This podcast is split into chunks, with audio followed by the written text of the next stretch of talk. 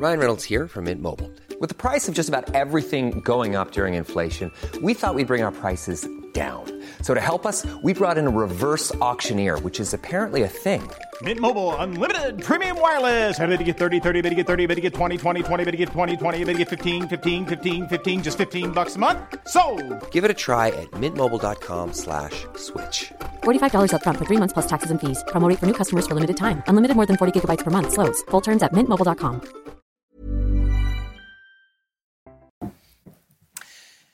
C'est News, il est 6h. Merci d'être avec nous. Bienvenue dans la matinale à la une ce matin. Ce vote historique au Sénat. Les parlementaires de la Chambre haute ont voté l'inscription de l'IVG, l'interruption volontaire de grossesse, dans la Constitution. Reste plus qu'à le valider. Ce sera lundi en congrès à Versailles. Une victoire politique pour Emmanuel Macron, nous dira Gauthier Lebret. A tout de suite, Gauthier.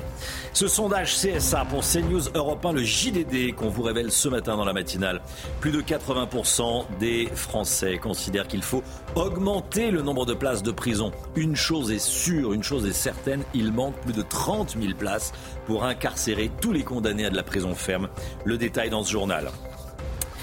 Est-ce que la guerre en Ukraine peut s'étendre? Y a-t-il un risque d'extension? Des séparatistes pro-russes d'une région de la Moldavie qui est collée à l'Ukraine ont demandé la protection de Vladimir Poutine. Appel à l'aide à la Russie. Faut-il craindre une escalade? Je poserai la question à Harold Iman. A tout de suite, Harold.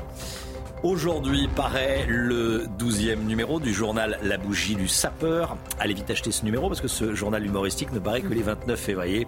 C'est le grand classique du 29 février. Donc une sortie tous les 4 ans. Ils ne doivent pas être euh, débordés dans la rédaction. Vous entendrez le rédacteur en chef. Et puis on arrose euh, les banlieues françaises à coups de milliards d'euros depuis des années. Mais pour quels résultats On verra avec euh, Lomique Guillot que ces résultats ne sont pas à la hauteur des espérances. L'IVG, l'interruption volontaire de grossesse, devrait donc bientôt faire son entrée dans la Constitution. La réforme a franchi l'étape délicate du vote au Sénat hier soir. On va regarder tout d'abord des images de joie de femmes qui se prennent dans les bras à l'annonce du, du, résultat, Chana. Oui, certaines sont émues euh, aux larmes et dans la foulée, euh, Emmanuel Macron a convoqué le Congrès lundi prochain. Cela ne devrait être qu'une formalité. Retour sur la soirée avec Michael Dos Santos. Ce soir, le Sénat a écrit une nouvelle page du droit des femmes. Ce vote est, est, historique. Après trois heures et demie de débat, le Sénat a validé l'inscription dans la Constitution française de la liberté de recourir à l'IVG. Dès l'ouverture de séance, Éric Dupont-Moretti met la pression sur les parlementaires. Les Françaises, les Français nous regardent et attendent que nous soyons tous collectivement à la hauteur de l'attente populaire, à la hauteur des combats passés à la hauteur de la vocation universelle de la France. Quelques minutes plus tard, Stéphane Ravier, seul contre tous, défend sa motion de rejet contre la constitutionnalisation de l'IVG. Mélanie Vogel, élue écologiste, prend la parole. Le ton monte. Vous avez un seul mérite. C'est la constance que vous avez à pouvoir nous démontrer que nous avons raison de vous donner tort. On ne vous a pas empêché de parler. Dans le texte final, l'exécutif prévoit que la loi détermine les conditions dans lesquelles s'exerce la liberté garantie à la femme d'avoir recours à une IVG. Une liberté garantie qui n'est pas du goût des républicains. Il y aurait donc dans la Constitution des libertés et des droits garantis et d'autres qui ne le seraient pas. Finalement, l'amendement des républicains, comme tous les autres, seront rejetés. Le vote final aura lieu lundi à Versailles. Le Parlement va s'y réunir en congrès. Les réactions politiques, à commencer par celle du président de la République qui se félicite. Je me suis engagé à rendre irréversible la liberté des femmes de recourir à l'IVG en l'inscrivant dans la Constitution. Après l'Assemblée nationale, le Sénat fait un pas décisif dont je me félicite. Réaction également du Premier ministre, Chana. Hein. Pour Gabriel Attal, c'est un jour qui marque l'histoire parlementaire et politique euh, du pays. C'est une avancée immense, une protection que nous devions à toutes les femmes. Du côté de l'opposition, pour Edwige Diaz, euh, député Rassemblement national, ce vote est une manière de détourner l'attention alors que ce droit n'est pas du tout remis en question aujourd'hui. Même sentiment pour Marion Maréchal. Je cite, notre pays est envahi, nos grands-mères violées par des OQTF, l'islamisme égorge dans nos rues, nos agriculteurs se suicident, mais on va réunir le Congrès lundi pour inscrire l'avortement aucunement menacé dans la Constitution. Gauthier Lebret, on peut le dire, c'est une victoire politique pour le président de la République Oui, une victoire politique, et vous l'avez dit Romain, c'est totalement historique, puisque la France va être le premier pays au monde à inscrire l'interruption volontaire de grossesse dans la Constitution. Alors, c'était pas gagné en plus au Sénat, puisque je vous rappelle, il y a quelques semaines, Gérard Larcher, son président, s'opposait à l'inscription de l'IVG dans la Constitution, mais il y a eu un article très intéressant du Parisien cette semaine. Finalement, plus de 70 sénateurs ont voté en faveur de l'inscription, et les sénateurs expliquaient, sous couvert d'anonymat, que s'ils votaient contre, ils se faisaient, je cite, engueuler par leurs femmes et leurs filles. Et donc, finalement, les républicains ont majoritairement voté pour l'inscription de l'IVG dans la Constitution. Alors, Éric Dupont-Moretti a rappelé que ce n'était pas une première, qu'une grande avancée de société soit inscrite dans la Constitution, puisque en 2007, Jacques Chirac, juste avant de laisser sa place à Nicolas Sarkozy, avait fait pareil avec l'abolition de la peine de mort, alors que l'abolition n'était pas remise en cause sur le devant de la scène politique à ce moment-là, mais en perspective des années qui viennent, car on ne sait jamais de quoi demain est fait. Changer la loi, c'est facile. Changer la Constitution, c'est nettement plus compliqué. Et donc, elle va être changée lundi en Congrès, et il faut les trois cinquièmes des sénateurs et des députés. Enfin, pour vous rappeler que le débat a été nettement tranché dans l'opinion publique, puisque, en fonction des sondages, entre 8 et 9 Français sur 10 étaient favorables à l'inscription de l'IVG dans la Constitution. Merci Gauthier. plus de 8 Français sur 10, 83% exactement, estiment qu'il faut construire plus de places de prison. C'est ce que révèle notre tout dernier sondage CSA pour CNews Europe 1 et le JDD qu'on vous dévoile ce matin. Il en manque près de 30 000 aujourd'hui pour accueillir l'ensemble des personnes condamnées à de la prison ferme. Et je le rappelle, en 2017, Emmanuel Macron avait promis la construction de 15 000 nouvelles places. Alors où en est-on? Six ans plus tard On va faire le point avec Maxime Leguet. Des cellules de prison comme celle-ci, il en manque plusieurs dizaines de milliers en France. Au 1er janvier 2024, les prisons françaises comptaient 75 897 détenus pour seulement 61 767 places opérationnelles, soit une surpopulation carcérale de 122,9%. À cela s'ajoutent les 15 750 écroués qui effectuent leur peine en détention à domicile sous bracelet électronique. Au total, ce sont donc 91 647 condamnés à de la prison ferme pour seulement 61 767 places de prison, soit près de 30 000 places manquantes. Pour faire face à ce problème, Emmanuel Macron avait promis en 2017 la construction de 15 000 nouvelles places de prison d'ici la fin de son premier quinquennat. Objectif finalement repoussé à 2027. Et pour cause, à la fin 2023, les prisons françaises comptaient seulement 4300 nouvelles places construites, un chiffre bien éloigné de l'objectif initial. Selon le ministère de la Justice, près de 3000 nouvelles places de prison seront opérationnelles d'ici la fin 2024.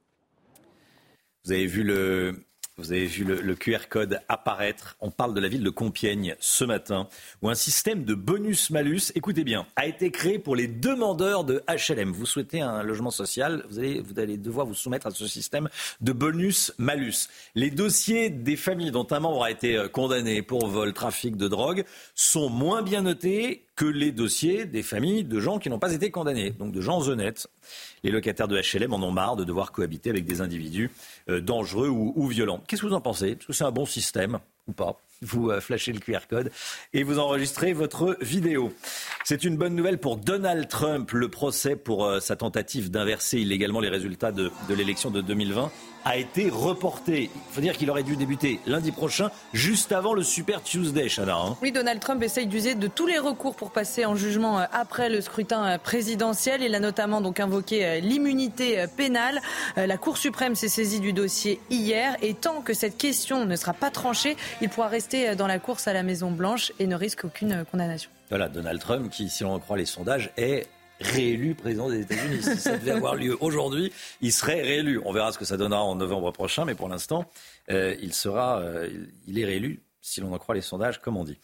Y a-t-il un risque, écoutez bien, d'extension du conflit en Ukraine? La question se pose à nouveau ce matin. Pourquoi? Parce qu'une région voisine de l'Ukraine, qui se situe en Moldavie, demande de l'aide à Vladimir Poutine. Cette région, c'est la Transnistrie. Harold Iman avec nous. Harold, bonjour. On a l'impression euh, d'assister au même scénario euh, qu'il y a euh, deux ans, quand deux régions ukrainiennes avaient appelé la Russie à l'aide. Et c'était le début de la guerre en Ukraine. Harold, expliquez-nous. Oui, les deux régions, c'était Lugansk et Donetsk. Mais maintenant, on parle de la Transnistrie. Regardez où elle se trouve.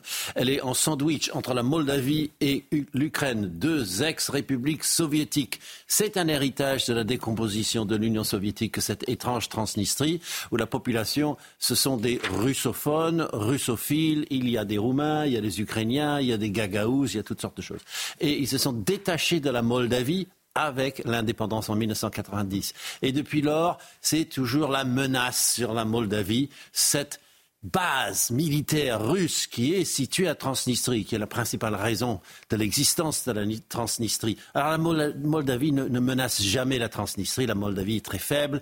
Euh, Emmanuel Macron s'y est rendu pour euh, euh, le, sommet européen des, pays extérieurs de l'Union européenne. Bon. Mais elle n'a pas grand-chose pour se défendre. Et voilà tout à coup que les autorités de la Transnistrie, que République que personne ne reconnaît, avec des symboles communistes partout, comme euh, Lénine, eh bien, ils ont dit euh, Vladimir Poutine, envoyez-nous de l'aide, on est menacés. Alors, ils ne sont pas menacés, mais eux menacent, car avec plus de troupes, ils pourraient soit attaquer la Moldavie, soit descendre dans l'Ukraine et entrer dans la guerre. Donc, c'est très grave. Et Vladimir Poutine va parler dans quelques heures. Sans doute qu'il y fera référence. Emmanuel Macron parlait du danger sur la Moldavie il y a quelques jours encore. Merci beaucoup Harold Iman. On va suivre euh, évidemment l'évolution de la, situation. Restez bien avec nous sur CNews. Dans un instant, on va revenir sur le procès de l'attentat du marché de Noël de Strasbourg. C'était en 2018. Il y avait eu cinq morts. Le terroriste islamiste Shérif Shekat avait ensuite été abattu 48 heures après le, après le drame. Quatre hommes vont être jugés à partir d'aujourd'hui. Restez bien sur CNews. A tout de suite, mon réveil. C'est News, il est 6h15. Merci d'être là. Tout d'abord, le point info avec Chanel Housteau. L'IVG va bientôt faire son entrée dans la Constitution. C'est historique. La France sera le premier pays au monde à le faire. La réforme a franchi l'étape délicate du vote au Sénat hier soir. Et dans la foulée, Emmanuel Macron a convoqué le Congrès lundi prochain et cela ne devrait être qu'une formalité. La fin du procès du meurtrier d'Éric Masson approche. L'avocate générale prendra ses réquisitions euh, ce matin avant les plaidoiries de la défense. L'accusé, Ilias Akoudat, persiste à dire qu'il ignorait qu'Éric Masson était euh, policier quand il a tiré. La famille du brigadier n'y croit pas et attend la qualification de meurtre sur personne dépositaire de l'autorité publique. Et puis Joe Biden déclaré apte à exercer ses fonctions présidentielles. Le plus vieux président en exercice de l'histoire américaine a passé sa visite médicale avec succès hier. Selon le médecin qui l'a examiné, malgré ses 81 ans, Joe Biden n'a besoin ni de dispense ni d'aménagement. Bah tout va bien alors. Harold Iman, aucun problème. Euh, Joe Biden est apte disent les médecins. Oui, oui, bah, si le Mexique et, et l'Égypte sont au même endroit, ça va. Oui, c'est ça. Faut pas aller trop vite sur les sur les capitales euh, du monde. Voilà. Bon. Vous avez vu la mise en scène quand il annonce qu'il y aura potentiellement une trêve euh, entre Israël et le Hamas au moment du Ramadan? Hmm. Il est dans un glacier avec, il annonce ça avec une glace en mangeant une glace. Oui, parce qu'on lui pose des questions quand il se promène. Alors, j'ai mangé une glace au salon de, l'agriculture et j'ai eu un moment Biden quoi. Aujourd'hui s'ouvre le procès de l'attentat du marché de Noël de Strasbourg le 11 décembre 2018. Le terroriste islamiste Sherif Shekat avait tué cinq personnes de sang-froid en se promenant dans les rues de, Strasbourg, en divaguant dans les rues de Strasbourg. Il en avait blessé onze autres. Il sera abattu 48 heures plus tard par les policiers. Quatre hommes vont être jugés à partir d'aujourd'hui pour déterminer leur implication dans ce drame, dont un qui avait euh, armé euh, le terroriste islamiste. Ce soir-là, Shérif Shekat était euh, monté dans un taxi il avait d'ailleurs pris le chauffeur du taxi en, otage. Le chauffeur qui témoigne. Récit signé Marie-Liesse Chevalier. Le 11 décembre 2018, ce chauffeur de taxi ne savait pas encore qu'il effectuerait sa dernière course.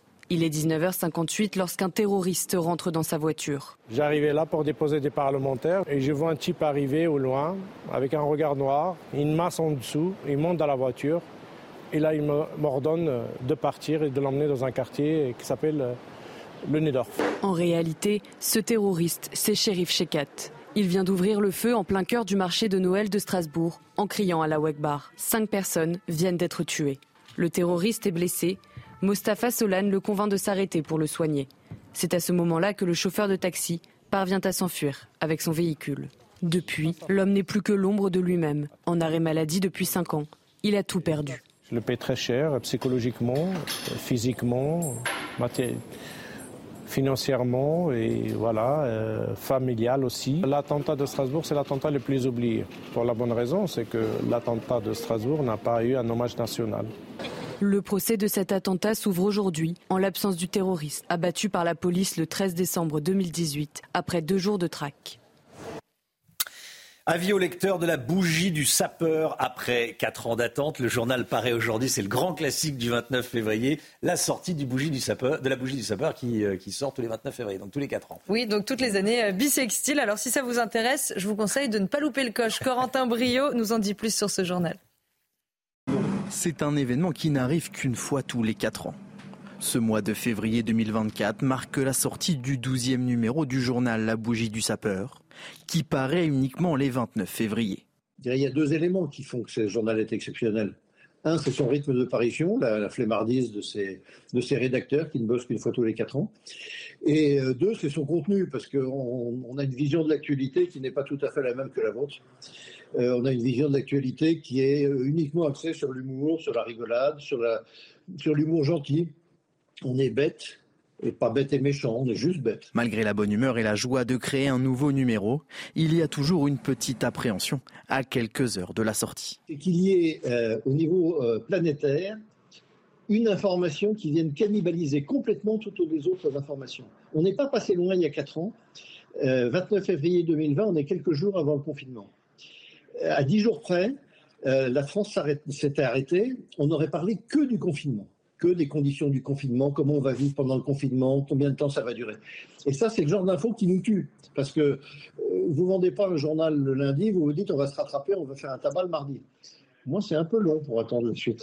Ce numéro comportera un supplément, le sapeur sportif, évidemment consacré aux prochains Jeux olympiques. Voilà, et puis il ne faut pas faire de, de, coquilles. Hein, c'est comme ça qu'on dit dans la presse écrite. Hein, faute d'orthographe, en clair. Ils ont le temps de vérifier, normalement. Ils ont le temps de vérifier. Normalement, c'est lettre par lettre, espace par espace, point virgule après point virgule. Bon, voilà, et on les, on les, on les salue, c'est toujours, euh, c'est toujours amusant. Après le bug de l'an 2000, le bug du 29 février. On est le 29 février, vous avez sans doute. Euh, vous savez sans doute qu'à la fin du siècle dernier, on craignait un bug informatique lié au passage de l'année 99 à 2000. En Nouvelle-Zélande, c'est arrivé aujourd'hui. C'est le bug du 29 février. C'est ça. En fait, dans toutes les stations euh, essence du pays, il était impossible de payer parce qu'en fait, elles n'avaient pas intégré la date du 29 février. Date et qu'on a déjà dit qu'il arrivait qu'une seule fois tous les 4 ans. Allez, restez bien avec nous dans un instant. Banlieue, la politique de la ville rate sa cible. Des milliards versés pour rien. À tout de suite. Banlieue, la politique de la ville rate sa cible. On en parle tout de suite.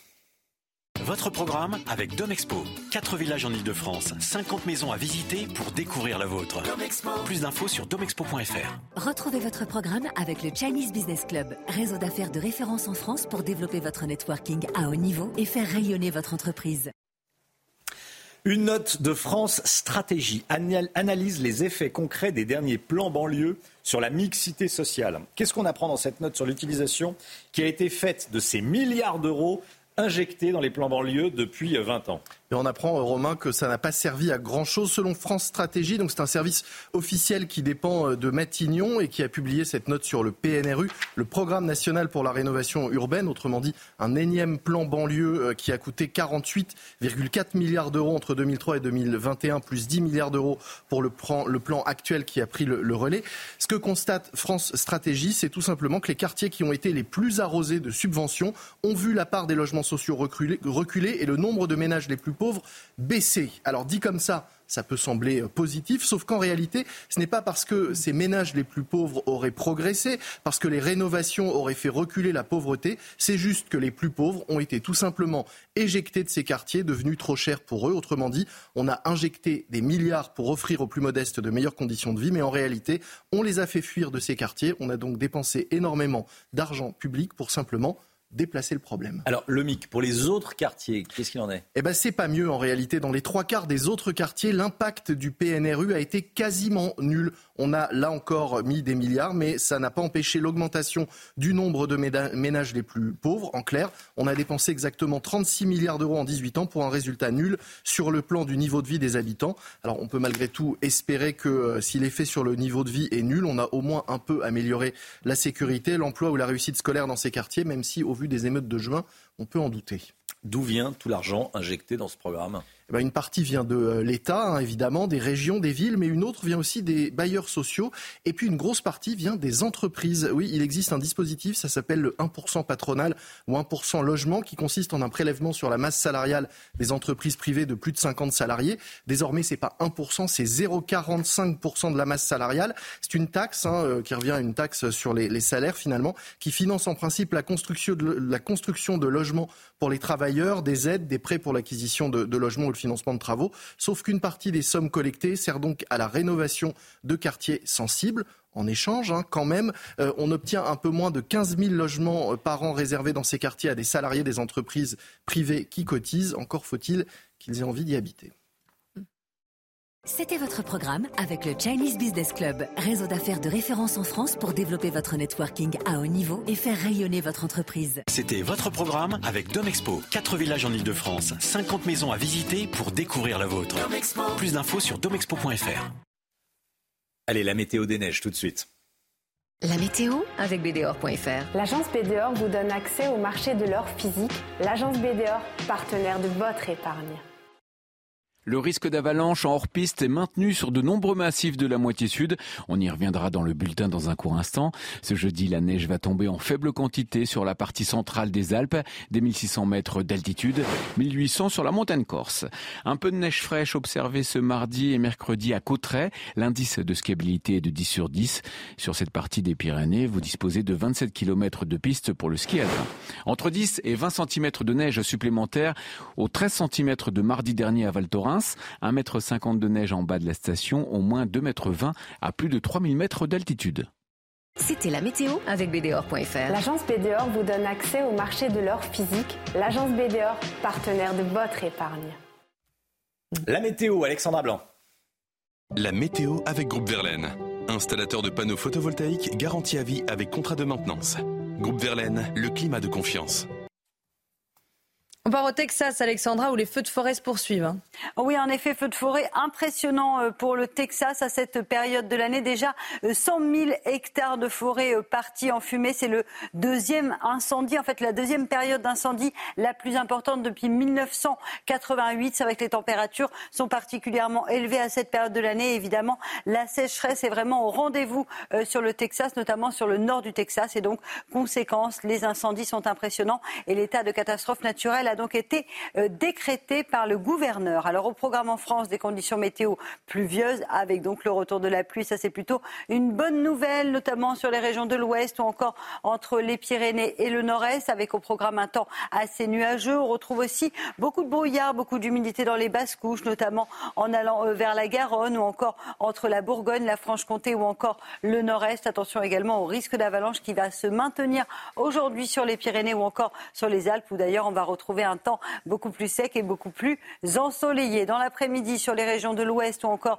en allant vers les Pyrénées, l'ouest des Pyrénées ou encore sur le centre, temps très nuageux, bouché avec localement euh, quelques averses. Sur les régions de l'est, ça ira beaucoup mieux. Ciel dégagé entre l'Alsace, la Lorraine ou encore en allant vers le Roussillon. On retrouvera un temps instable entre la Corse et la Côte d'Azur avec un temps très nuageux. Côté température, c'est contrasté ce matin. France coupée en deux. Grande douceur à l'ouest, 9 degrés à Bordeaux ou encore 10 degrés euh, pour La Rochelle contre moins 1 degré en moyenne entre Nancy et Strasbourg. Dans l'après-midi, les températures resteront plutôt douces pour la saison. 14 degrés en moyenne à Bordeaux, 15 à Toulouse, 12 degrés à Dijon et jusqu'à 19 degrés à Nice. Chaud l'été, froid l'hiver C'était la météo avec Groupe Verlaine. Isolation thermique par l'extérieur avec aide de l'État. Groupeverlaine.com vous regardez la matinale de CNews, il est 6h30 à la une ce matin. Ce système de bonus-malus mis en place par la ville de Compiègne pour l'attribution des HLM. En clair, il s'agit de favoriser les gens honnêtes plutôt que les délinquants parmi les candidats à un logement social. Et ce matin dans la matinale, je demande votre avis sur cette mesure. Un pas de plus vers l'inscription de l'interruption volontaire de grossesse dans la Constitution. Hier, les sénateurs ont approuvé cette proposition et le Parlement réuni en congrès se prononcera lundi à Versailles. Une victoire politique pour Emmanuel Macron, nous dira Gauthier Lebret, édito politique 6h50. Est-ce que l'imam Majoub Majoubi va revenir en France? Son référé liberté sera en tout cas examiné demain par le tribunal administratif de Paris. Le tribunal se prononcera sur l'urgence de la mesure d'expulsion de celui qui a tenu des prêches anti-France. Les agressions envers les arbitres augmentent. Dans le Pas-de-Calais, par exemple, un arbitre d'un club de foot amateur s'est fait rouer de coups par un joueur et par son père. Vous entendrez un arbitre qui dénonce ces violences de plus en plus récurrentes. Et puis on peut maintenant accéder à sa carte d'identité sous forme dématérialisée sur l'application France Identité. Vous l'avez peut-être déjà fait. Y a-t-il un risque, un risque de piratage de cette application? On verra ça avec Nicolas Arpagian, spécialiste en risque numérique. Il sera avec nous. 6h45. La ville de Compiègne a donc décidé de mettre en place un système de bonus-malus pour les demandeurs de HLM, demandeurs de logements sociaux, les candidats. L'objectif à terme est d'exclure les familles de délinquants et donc de faire baisser l'insécurité pour le plus grand bonheur des locataires qui ne demandent rien d'autre que de vivre en paix. Oui, dorénavant, les demandeurs de HLM seront donc soumis à un barème pour déterminer s'ils sont aptes à respecter la vie en communauté ou pas. Les explications d'Adrien Spiteri et Thibault Marcheteau. Dans cette cité HLM de Compiègne, certains habitants n'en peuvent plus. Les gens du quartier se plaignent beaucoup du, du trafic, etc. Un cas loin d'être isolé dans ce type de logement. Alors pour améliorer leur quotidien et éviter que des familles de délinquants ne s'installent, la ville a décidé de mettre en place un système de notation des futurs locataires. Pour moi, c'est une bonne chose. Je, je comprends très bien euh, l'initiative. Dans le détail, si vous demandez un logement social, 10 points sont enlevés si un membre du ménage a été condamné pour violence ou causé des nuisances dans le voisinage, 25 points en cas de condamnation pour trafic de stupéfiants. Le maire justifie cette décision.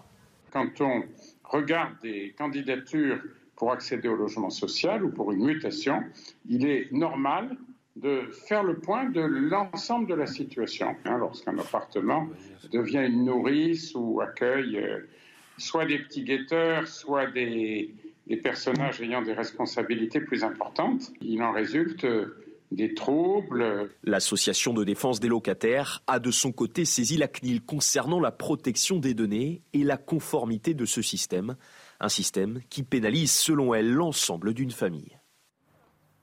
C'est un bon ou un mauvais système? Tiens, je vous pose la question ce matin. Vous flashez le QR code, vous enregistrez vos vidéos et on vous écoutera à 7h30 et à 8h30. L'interruption volontaire de grossesse, bientôt dans la Constitution. La réforme a en tout cas franchi la délicate étape du vote au Sénat hier soir. Euh, des femmes se sont pris, enfin des élus plus précisément, ce sont des sénatrices notamment, se sont pris dans les bras. Il y avait euh, beaucoup d'émotions au Sénat hier soir. Oui, certaines sénatrices étaient émues aux larmes et dans la foulée, euh, Emmanuel Macron a convoqué le Congrès lundi prochain. Cela ne devrait être qu'une formalité. En attendant, écoutez la réaction de ces sénateurs après le vote. On a fait un pas extraordinaire pour la protection des droits fondamentaux, un pas extraordinaire pour les Françaises, mais aussi un pas extraordinaire pour toutes les femmes dans le monde qui ont vu aujourd'hui que grâce à la mobilisation féministe, quand les femmes se mobilisent, eh bien on peut arracher des victoires. Toutes les 9 minutes, une femme meurt d'un avortement clandestin sur la planète. Et je voudrais leur dire que euh, cette euh, inscription de l'IVG dans la Constitution en France, cette première, c'est d'abord pour elles et que notre combat maintenant, c'est pour l'accès à l'IVG partout, pour toutes. C'est une évolution, incontestablement, euh, qui, s'est faite, beaucoup, y compris dans les têtes d'un certain nombre de, parlementaires qui ont choisi de, parfois de modifier leur vote, euh, et ça c'est exact, et il en est ainsi très bien. Voilà, et on sera à 7h40 avec Prisca Thévenot qui a choisi euh, CNews et la matinale pour réagir ce matin. Porte-parole du gouvernement, on reviendra sur le, vote au Sénat, mais pas que. Le référé liberté déposé par l'imam Majoub Majoubi sera examiné demain par le tribunal administratif de Paris. Chana. Il sera question de déterminer si le caractère urgent de la procédure d'expulsion était justifié euh, ou non. Une décision doit être rendue sous 48 heures à compter du moment où les parties auront été euh, auditionnées. Les explications d'Augustin Donadieu. Il a été expulsé vers la Tunisie le 22 février dernier, mais il n'a pas dit son dernier mot. L'imam Majoub Majoubi souhaite revenir en France. Son avocat a déposé hier un référé liberté pour contester l'expulsion de son client. Un référé liberté, c'est une demande d'appréciation en urgence par le tribunal administratif de la régularité de cette procédure, c'est-à-dire euh, est-ce que la, mesure euh, nécessitait une extrême urgence pour euh, prononcer une expulsion immédiate? Donc on ne se prononce pas sur le fond du dossier, mais sur euh, la question de l'urgence. Le ministre de l'Intérieur avait pris la décision d'expulser cet imam au discours radical sur le fondement du trouble grave à l'ordre public et atteinte aux intérêts fondamentaux de la nation. Dans le mémoire d'une trentaine de pages remis au tribunal, l'imam et son avocat mettent en avant des arguments qui ne sont plus recevables selon la nouvelle loi immigration. On voit bien que l'avocat, lui, fait état euh, du fait que l'imam est marié, qu'il a des enfants, mais vous savez que la loi immigration, il n'y a plus d'étrangers protégés euh, par la situation familiale. Le recours de l'imam sera examiné demain par le tribunal administratif qui devra rendre sa décision avant mardi après-midi. Mais l'imam a d'ores et déjà prévenu, si le juge confirme son expulsion, il n'hésitera pas à faire une succession de recours, en saisissant notamment le Conseil d'État puis la Cour européenne des droits de l'homme ce nouvel exemple de violence dans le football amateur.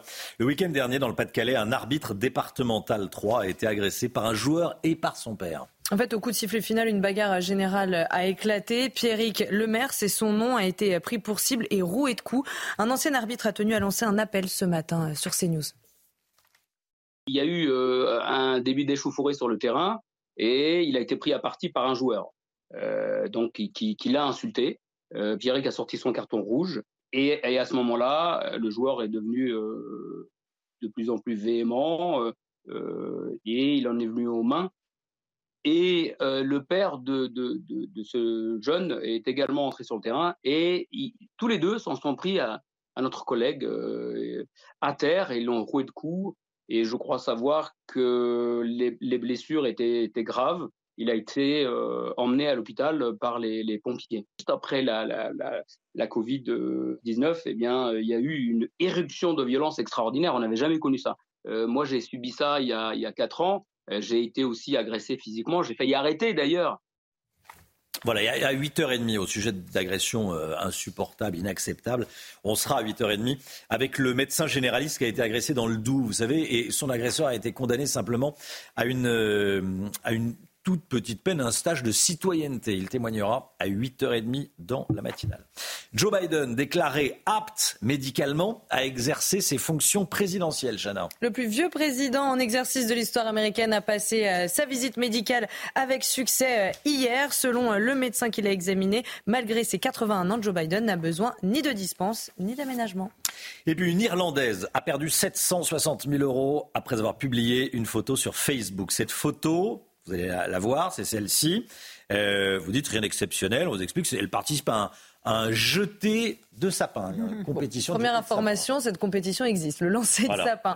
donc en fait, elle a remporté ce prix en 2018 et donc elle a publié une photo avec le prix sur son compte Facebook. Sauf que un an plus tôt, en 2017, elle avait demandé 760 000 euros à son assurance après un accident de la route, de la route expliquant qu'elle ne pouvait plus euh, aller euh, travailler. Donc quand le juge a vu sa photo sur Facebook, il a considéré que euh, si elle pouvait lancer un sapin, elle pouvait reprendre le travail. Sa demande a donc été rejetée. Voilà, les gens qui mettent leur vie sur les réseaux voilà. Attention à ça. Hein. C'est le Père, Noël à l'envers. C'est l'effet boomerang. Pardon C'est le Père Noël à l'envers. C'est le Père Noël à l'envers, oui. oui. Non, il faut faire très attention aux réseaux sociaux. Pour, euh, quand on, quand on est en arrêt maladie, on est malade, c'est tout. Voilà. Ouais, ou être honnête. Voilà, et accessoirement être honnête. C'est vrai. une possibilité. Tiens, à propos de sécurité sur les réseaux sociaux et sécurité numérique, on sera avec l'un des plus grands spécialistes des risques numériques, Nicolas Arpagian. On va parler de France Identité. Vous savez, l'application sur laquelle on met sa carte d'identité et son permis de conduire. Restez bien avec nous à tout de suite. C'est en moins le quart. Le point info, les toutes dernières informations. Chanel Housteau. Plus de 8 Français sur 10 estiment qu'il faut construire plus de places de prison. C'est ce que révèle notre dernier sondage CSA pour CNews Europe 1 et le JDD qu'on vous dévoile ce matin. Il en manque près de 30 000 aujourd'hui pour accueillir l'ensemble des personnes condamnées à de la prison ferme. Y a-t-il un risque d'extension du conflit en Ukraine? La question se pose à nouveau ce matin parce qu'une région voisine qui se situe en Moldavie demande de l'aide à Vladimir Poutine. Il s'agit de la Transnistrie, région séparatiste pro-russe. Et il y a deux ans, deux régions du Donbass avaient lancé le même appel à Moscou et c'était le début de la guerre en Ukraine. Nicolas Arpagian, spécialiste en risque numérique, est avec nous. Bonjour Nicolas Arpagian, merci d'être là en direct. Bonjour. Avec nous ce matin. France Identité, c'est la nouvelle application sur laquelle on met notre carte d'identité ou notre permis de conduire. Elle promet jusqu'à 25 000 euros aux hackers, aux pirates informatiques, qui trouveront une faille de sécurité pour rentrer dans le site. Et en clair, voler les, les données. Déjà, déjà c'est classique comme méthode de faire appel à des hackers? Oui, absolument. On appelle ça le bug bounty. En fait, c'est un dispositif qui est désormais effectivement légal. Pourquoi? Parce que euh, c'est encadré avec un dispositif déjà la cible est volontaire, c'est elle qui l'organise, et ensuite elle fait un appel à des plateformes. Là, dans le cadre euh, de France Identité, c'est une société qui s'appelle Yes We Hack, qui est une société française, une, une PME, une ETI. Euh, L'idée, qu'est-ce qu'elle fait? Elle va faire en sorte de d'enregistrer, d'enrôler euh, les candidats qui peuvent être des personnes sans conditions d'âge, de diplôme, d'expérience professionnelle, et qui vont de l'extérieur tester, essayer de rentrer dans le système, dans l'application, éventuellement même sur les serveurs. Et c'est là où on arrive à un barème, un tarif, ce tarif qui va de 100 euros jusqu'à 25 000 euros. Alors euh, évidemment, quelquefois, les entreprises mettent des sommes euh, encore plus euh, importantes quand il s'agit de détecter. Pourquoi? Parce que alors, le hacker, c'est là où c'est important sur le vocabulaire. Le vocabulaire, hacker n'est pas forcément malveillant, il n'est pas forcément crapuleux. C'est une démarche vertueuse mmh. dans les entreprises, dans les administrations. On a besoin de ces tempéraments qui savent euh, trouver euh, là où les concepteurs initiaux pensaient avoir euh, très bien fait. Oui, c'est quelqu'un qui donne des coups de boutoir dans la, dans, dans la digue, quoi. Il voit si ça peut, s'il y a une, une, faille quelque part, quoi. Exactement. Ah. Est-ce qu'ils peuvent prendre le contrôle? Est-ce qu'ils peuvent modifier des éléments? Est-ce qu'ils peuvent stopper le système? Alors, le président de la République avait fait un tweet avec sa carte d'identité sur France Identité pour dire bah, faites comme moi en clair. Depuis, il y a des centaines de milliers de, Français qui, font pareil. Comment est-ce que vous évaluez le risque que ces données soient piratées? Il y a beaucoup de gens qui, qui disent Oula, avec ma carte d'identité dans mon portefeuille, je suis certain que personne viendra la photographier. Euh, comment vous évaluez ce risque? Est-ce que vous, par exemple, qui êtes un spécialiste, vous l'avez fait ou pas? Alors non, personnellement, je ne l'ai pas, je ne l'ai pas encore fait. Euh, l'idée, effectivement, c'est euh, surtout de s'assurer. Euh, on a trois choses la, confidentialité, faire en sorte qu'il ne puisse pas être intercepté ou utilisé par quelqu'un de manière malveillante et surtout involontaire de la part du propriétaire légitime. la question de l'intégrité, qu'elle ne soit pas modifiée, ça va être important, c'est-à-dire que les données qui sont présentes dessus bah, restent constantes. Et troisième dimension ça va être la disponibilité. Le fait que quand vous souhaitez solliciter ce service, euh, le présenter, l'activer, bah, qu'il puisse fonctionner, c'est les trois euh, dimensions qu'il s'agit de euh, d'étudier, d'apprécier et surtout d'entretenir. Faire en sorte que cette disponibilité, cette confidentialité et cette intégrité des systèmes soient assurées en permanence. Alors, on a deux choses. Le bug bounty, c'est une démarche intéressante. Elle est vertueuse. Pourquoi? Parce que elle va miser sur l'intelligence collective. Chacun, même d'ailleurs à l'étranger, va être capable de contribuer, de dire tiens, bah, moi je sais euh, euh, modifier éventuellement la couleur euh, du, de, de, l'application, je sais modifier la taille des caractères. Alors ça peut paraître anodin, mais si quelqu'un y arrivait, il pourrait à ce moment-là peut-être arriver jusqu'à modifier les éléments de texte. Et donc c'est pour ça que c'est une débat tout à fait bienvenue. Bon, de toute façon, j'ai le sentiment, vous allez me dire ce que vous en pensez, mais qu'il y aura de moins en moins de débats et qu'à terme, il n'y aura plus de, de papier d'identité en version papier. Alors, en général, euh, l'idée, c'est d'assurer euh, les deux options. C'est-à-dire, d'une part, pour intégrer les personnes qui sont euh, moins à l'aise, on parle même d'électronisme, c'est-à-dire le fait qu'ils ont des difficultés à manier, ils ne sont pas d'ailleurs forcément détenteurs d'un téléphone portable, d'un smartphone. et donc, c'est la raison pour laquelle on ne devrait pas pouvoir imposer ce dispositif de manière systématique, c'est-à-dire partant de l'idée qu'il est indispensable d'avoir un abonnement téléphonique, d'avoir un smartphone qui n'est pas uniquement un téléphone servant à téléphoner, c'est un téléphone un peu plus intelligent, il a des capacités supérieures. Euh, donc, il est vraisemblable que les deux versions cohabiteront. Alors, jusqu'à quand C'est peut-être un effet générationnel, mais ce qui est certain, c'est que la proposition physique numérique va cohabiter parce que, euh, déjà, pour s'assurer euh, que ce soit une liberté de chacun, deuxièmement, que ceux qui ne sont pas à l'aise ou ne sont pas équipés d'un smartphone puissent continuer, évidemment, à pouvoir euh, justifier de leur identité. Merci beaucoup Nicolas Arpagian. Merci d'avoir été en direct avec nous. Tiens, je rappelle le, titre de votre livre, Innocence à crédit. Voilà un, roman euh, que vous, euh, que vous publiez. Merci beaucoup Nicolas Arpagian. Bonne journée à vous, à bientôt. 6h50, dans un instant, l'interruption volontaire de grossesse va donc être inscrite dans la Constitution. Victoire politique pour le président de la République, on peut le dire. On va en parler avec vous, Gauthier Lebret. A tout de suite. L'interruption volontaire de grossesse va donc être inscrite dans la Constitution française. Le Sénat a donné son feu vert hier soir lors d'un vote. Euh, le oui l'a emporté largement. Gauthier Lebret avec nous.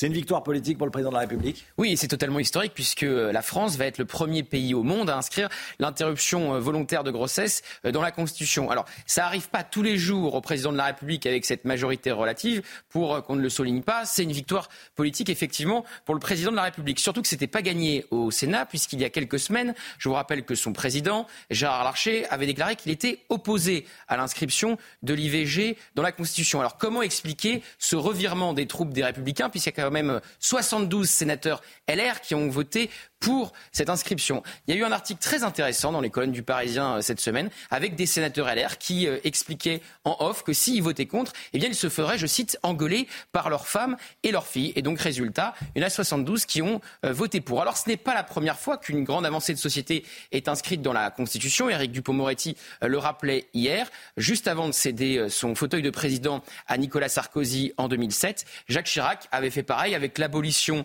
de la peine de mort, alors qu'à ce moment-là, en 2007, l'abolition de la peine de mort n'était pas non plus euh, remise en question. Mais en perspective des années qui viennent, car on ne sait jamais de quoi demain est fait, changer la loi, c'est facile.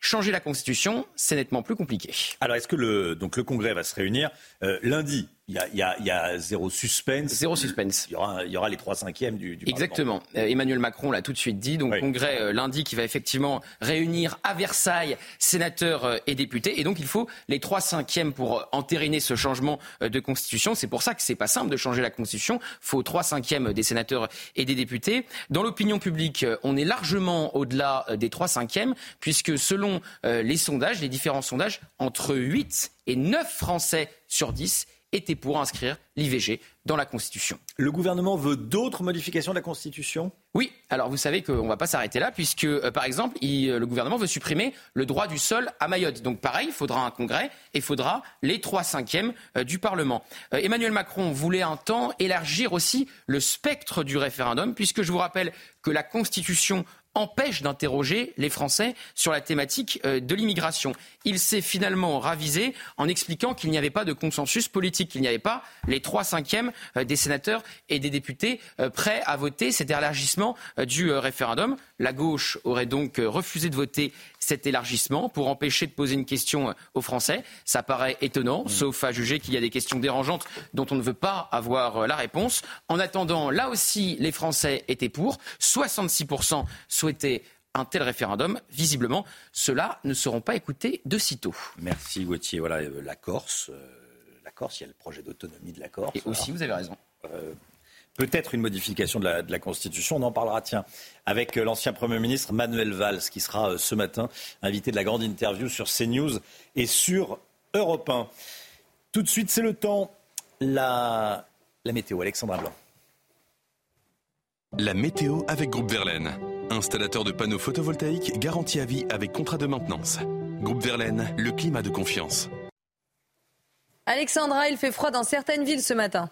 Oui, et regardez ces premières gelées, notamment du côté de Besançon ou encore de Strasbourg. Nous sommes le 29 février, donc il aura fallu attendre 29 jours pour avoir des températures négatives dans ces villes, avec actuellement moins 1 euh, degré 2 à Strasbourg ou encore moins 1 degré 1 à Besançon.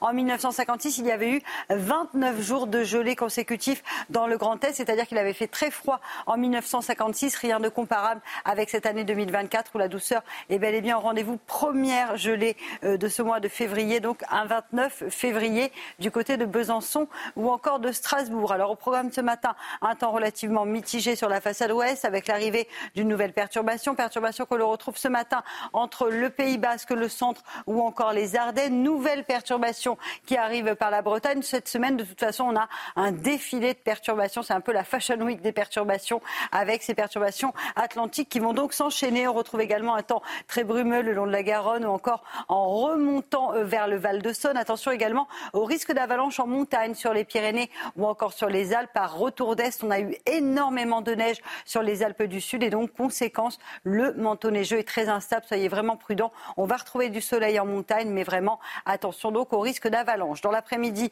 un temps très gris, très nuageux sur la façade ouest. La perturbation qui va gagner les Pays de la Loire ou encore la Normandie. Elle est accompagnée de bonnes rafales de vent, notamment sur l'estuaire de la Gironde. Ça va souffler fort avec des rafales de l'ordre de 80 km par heure. Et puis on aura un temps beaucoup plus lumineux entre le Languedoc-Roussillon, le Lyonnais ou encore en remontant vers le nord-est. Le temps restera assez gris entre la Côte d'Azur et la Corse. Forte précipitation sur la façade orientale de la Corse. Les températures, France coupée en deux. À l'ouest, grande douceur, en moyenne 10 degrés à La Rochelle ou encore 9 degrés à Bordeaux, contre les températures négatives, on vous le disait, entre la Bourgogne, la Franche-Comté ou encore le Bas-Rhin. Et puis dans l'après-midi, les températures remontent. C'est relativement doux pour la saison, avec 12 degrés en moyenne du côté d'Orléans, 12 degrés également à Dijon, 14 à 15 degrés le long de la Garonne, 13 degrés à Lyon, 14 degrés à Clermont-Ferrand et localement jusqu'à 19 degrés du côté de Nice. La suite du programme, défilé de perturbations, je vous le disais, avec une nouvelle perturbation qui va balayer le pays vendredi d'ouest en est. Samedi, temps mitigé, notamment entre le Pays basque et le centre. On retrouvera un temps assez nuageux également dimanche sur le sud-est, avec donc le retour de la neige en montagne. Côté température, vous n'aurez pas froid. La douceur se maintient et devrait se maintenir au mois de mars, avec un temps a priori assez humide pour la première semaine de mars. Chaud l'été, froid l'hiver, c'était la météo avec Groupe Verlaine. Isolation thermique par l'extérieur avec aide de l'État. Groupeverlaine.com il est 7 heures à la une ce matin, ce vote historique au Sénat. Les parlementaires de la Chambre haute, comme on dit, ont voté l'inscription de l'IVG dans la Constitution. Reste plus qu'à le valider lundi en Congrès à Versailles. Ce sondage CSA pour CNews Europe 1, le JDD, qu'on vous révèle ce matin dans la matinale. Plus de 80% des Français considèrent qu'il faut augmenter le nombre de places en prison. Une chose est certaine, il manque plus de 30 000 places pour incarcérer tous les condamnés à de la prison ferme.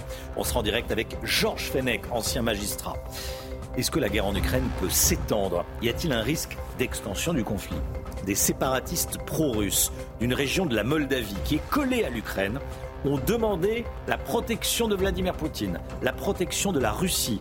Appel à l'aide de la Russie. Est-ce qu'il faut craindre une escalade? Je poserai la question à Harold Iman. A tout de suite, Harold. Et puis les pompiers volontaires. C'est grâce à eux que notre système de secours tient la route en France. Ils font beaucoup d'heures, parfois trop, par rapport à la reconnaissance de leur travail. Reportage CNews à suivre. L'interruption volontaire de grossesse devrait bientôt faire son entrée dans la Constitution française. La réforme a franchi l'étape délicate du vote au Sénat hier soir. On va regarder tout d'abord ces, ces images d'élus euh, de sénatrices qui se prennent dans les bras à l'annonce du résultat, Chana. Certaines sont émues euh, aux larmes et euh, dans la foulée, Emmanuel Macron a convoqué le Congrès lundi prochain. Cela ne devrait être qu'une formalité. Retour sur la soirée avec Michael Dos Santos. Ce soir, le Sénat a écrit une nouvelle page du droit des femmes. Ce vote est, est historique. Après trois heures et demie de débat, le Sénat a validé l'inscription dans la Constitution française de la liberté de recourir à l'IVG. Dès l'ouverture de séance, Éric Dupont-Moretti met la pression sur les parlementaires. Les Françaises, les Français nous regardent et attendent que nous soyons tous collectivement à la hauteur de l'attente populaire, à la hauteur des combats passés, à la hauteur de la vocation universelle de la France. Quelques minutes plus tard, Stéphane Ravier, seul contre tous, défend sa motion de rejet contre la constitutionnalisation de l'IVG. Mélanie Vogel, élue écologiste, prend la parole. Le ton monte. Vous avez un seul mérite. C'est la constance que vous avez à pouvoir nous démontrer que nous avons raison de vous donner tort. On ne vous a pas empêché de parler. Assieds-toi et ferme-la Dans le texte final, l'exécutif prévoit que la loi détermine les conditions dans lesquelles s'exerce la liberté garantie à la femme d'avoir recours à une IVG. Une liberté garantie qui n'est pas du goût des républicains. Il y aurait donc dans la Constitution des libertés et des droits garantis et d'autres qui ne le seraient pas. Finalement, l'amendement des républicains, comme tous les autres, seront rejetés. Le vote final aura lieu lundi à Versailles. Le Parlement va s'y réunir en congrès il y a des mots qui ont été entendus qu'on n'a pas l'habitude d'entendre dans le, dans, le, dans le Sénat où généralement les, les, débats sont un peu plus calmes. Réaction politique, à commencer par celle du président de la République qui se félicite. Je me suis engagé à rendre irréversible la liberté des femmes de recourir à l'IVG en l'inscrivant dans la Constitution. Après l'Assemblée, le Sénat fait un pas décisif. Euh, pour le vote final, je convoquerai donc le Parlement en congrès le, 4 mars. Réaction également du, Premier ministre, hein, Gabriel Attal, Chana. Pour Gabriel Attal, c'est un jour qui marque l'histoire parlementaire et politique du pays, une avancée immense, une protection que nous devions à toutes les femmes, dit-il. Alors, euh, du côté de l'opposition, pour Edwige Diaz, député euh, Rassemblement National, ce vote est une manière de détourner l'attention alors que ce droit n'est pas du tout remis en question aujourd'hui, dit-elle. Même sentiment pour Marion Maréchal. Je cite Notre pays est envahi, nos grands-mères violées par des OQTF, l'islamisme égorge dans nos rues, nos agriculteurs se suicident, mais on va réunir le Congrès lundi pour inscrire l'avortement aucunement menacé dans la Constitution la porte-parole du gouvernement Prisca sera avec nous à 7h30. Voilà, réaction euh, de Prisca dans la matinale de, de CNews, 7h30. On parle ce matin de la ville de Compiègne. Compiègne où un système, écoutez bien, de bonus-malus a été créé pour les demandeurs de HLM, de logements sociaux. Les dossiers des familles de voyous sont moins bien notés que les dossiers de familles euh, de gens honnêtes, appelons-les comme ça, hein, puisque c'est ça. Les locataires de HLM en ont marre de devoir cohabiter avec des individus qui vendent de la drogue, qui ont des comportements inciviques. Donc, système de bonus-malus. Est-ce que euh, vous trouvez que c'est une bonne solution? Vous flashez le QR code. Et vous enregistrez votre vidéo. On vous euh, retrouvera à 7h30 et à 8h30. Y a-t-il un risque de d'extension du conflit en Ukraine? La question se pose à nouveau ce matin. Pourquoi? Parce qu'une région voisine de l'Ukraine qui se situe en Moldavie demande de l'aide à Vladimir Poutine. Cette région, c'est la Transnistrie, Chana. Harold Iman, on a l'impression euh, d'assister au même scénario euh, qu'il y a deux ans quand euh, deux régions ukrainiennes avaient également appelé la Russie à l'aide et c'était le début de la guerre en Ukraine. Harold, expliquez-nous. Les deux régions, c'était Lugansk et Donetsk, tout à fait à l'est de l'Ukraine. Maintenant, c'est tout à fait à l'ouest. Transnistrie, ça s'appelle. C'est un petit ruban de terre qui a survécu à l'éclatement de l'URSS où des pro-russes ont réussi à s'extraire de la Moldavie dans laquelle ils étaient normalement inclus. Et là, ils ont maintenu une base militaire russe qui continue de fonctionner. Et voici que les autorités de cette Transnistrie, que personne ne reconnaît sur la planète, ont demandé la protection de Vladimir Poutine, exactement comme l'avaient fait Donetsk et Lugansk le 21 février 2022. Et donc, il y a un risque terrible que, en armant davantage leur, euh, la base militaire russe, ils peuvent menacer soit le front ukrainien à Odessa, soit entrer en Moldavie. Et on a toujours eu peur de cette déstabilisation de la Moldavie. Ça, c'est faisable. Et euh, Emmanuel Macron est l'un de ceux qui euh, répète le mot Moldavie sans arrêt. Il est allé faire une conférence politique en Moldavie et nous avons des troupes françaises en Roumanie juste à côté. Donc oui, si Poutine agit en ce sens, il y aura vraiment beaucoup de tensions Écoutons Vladimir Poutine qui va parler cet après-midi dans son discours annuel à sa nation. Merci beaucoup Harold Iman. Retour en France, le ras-le-bol des sapeurs-pompiers volontaires. On en parle ce matin dans la matinale. Un rapport pointe le fonctionnement anarchique du volontariat dans les casernes. Ces volontaires s'engagent en plus de leur emploi et enchaînent parfois plusieurs nuits de garde d'affilée, Chana. Hein. Alors certains réclament à ce que les normes européennes du temps de travail soient enfin respectées. Toutes les explications dans ce reportage d'Antoine Estève en Gironde. Nous avons rendez-vous avec des pompiers volontaires devant cette clinique de Bordeaux. Une majorité d'entre eux affirment passer la plupart du temps à attendre les transferts de personnes malades ou blessées un travail d'ambulancier. On est pompier pour le feu, pour les accidents de la route, pour le secours à personne, mais pas seulement pour être euh, ambulancier, on va dire entre guillemets. Les pompiers volontaires souffrent d'un manque de reconnaissance. Beaucoup ont un travail dans le civil, d'autres sont au chômage, alors ils font des gardes à la caserne, la nuit ou pendant leurs jours de congé. On gagne à peu près le salaire d'une femme de ménage. J'ai rien contre les femmes de ménage. Je veux dire que, quelle que soit ta spécificité, on sait que ça coûte beaucoup moins cher que d'embaucher un professionnel. C'est le manque de pompiers professionnels en France qui pousse à utiliser cette main-d'œuvre facilement mobilisable, sans compter les heures.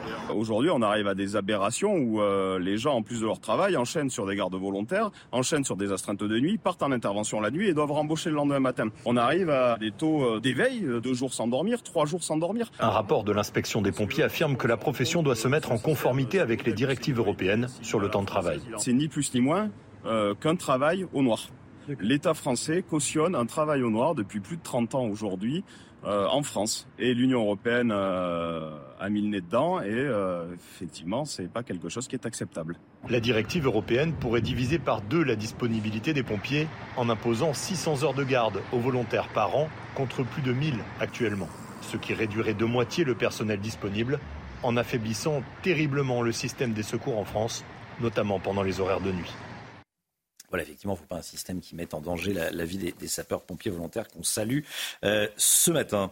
Coût de la vie trop élevé, insécurité, saleté endémique ces dernières années. Paris a perdu de sa splendeur et plusieurs milliers d'habitants euh, ont choisi de quitter la capitale, Chana. hein. Oui, selon une étude récente de l'INSEE, plus de 120 000 personnes sont parties en 10 ans et ne sont pas euh, totalement euh, remplacées. On est allé voir des Parisiens et on leur a demandé ce qu'ils pensaient de leur ville. Écoutez.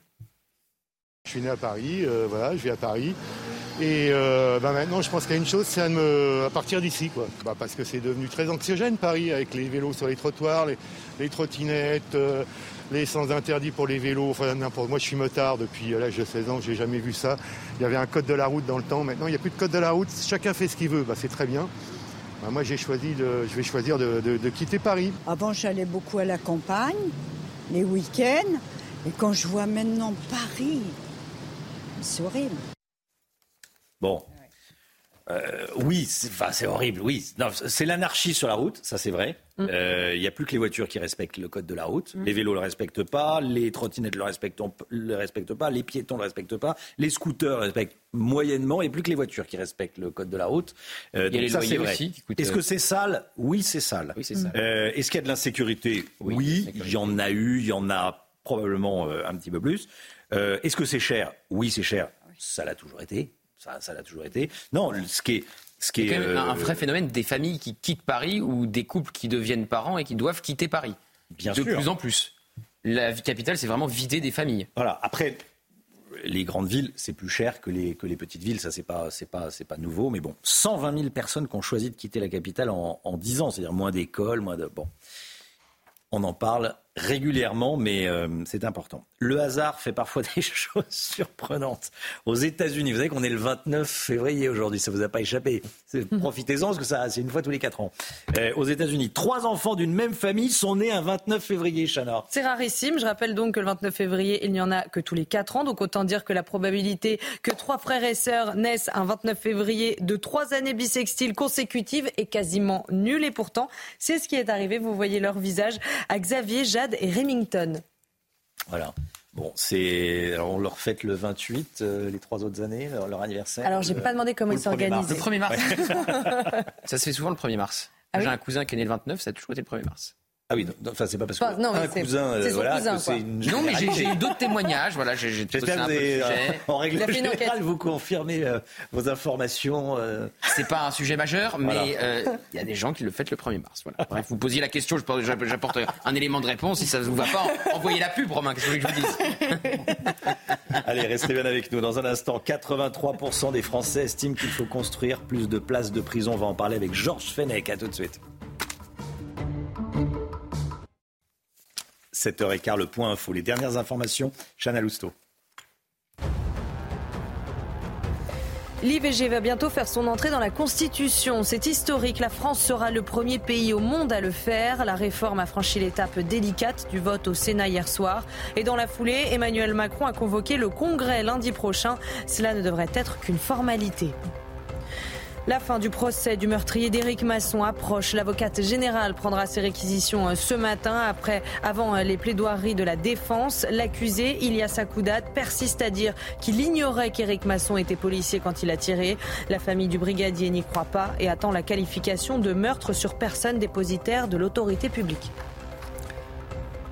Georges Fenech en direct avec nous. Merci Georges d'être là. Vous ne pouviez pas être en plateau et vous êtes en Skype, en FaceTime avec nous. Merci beaucoup, Georges.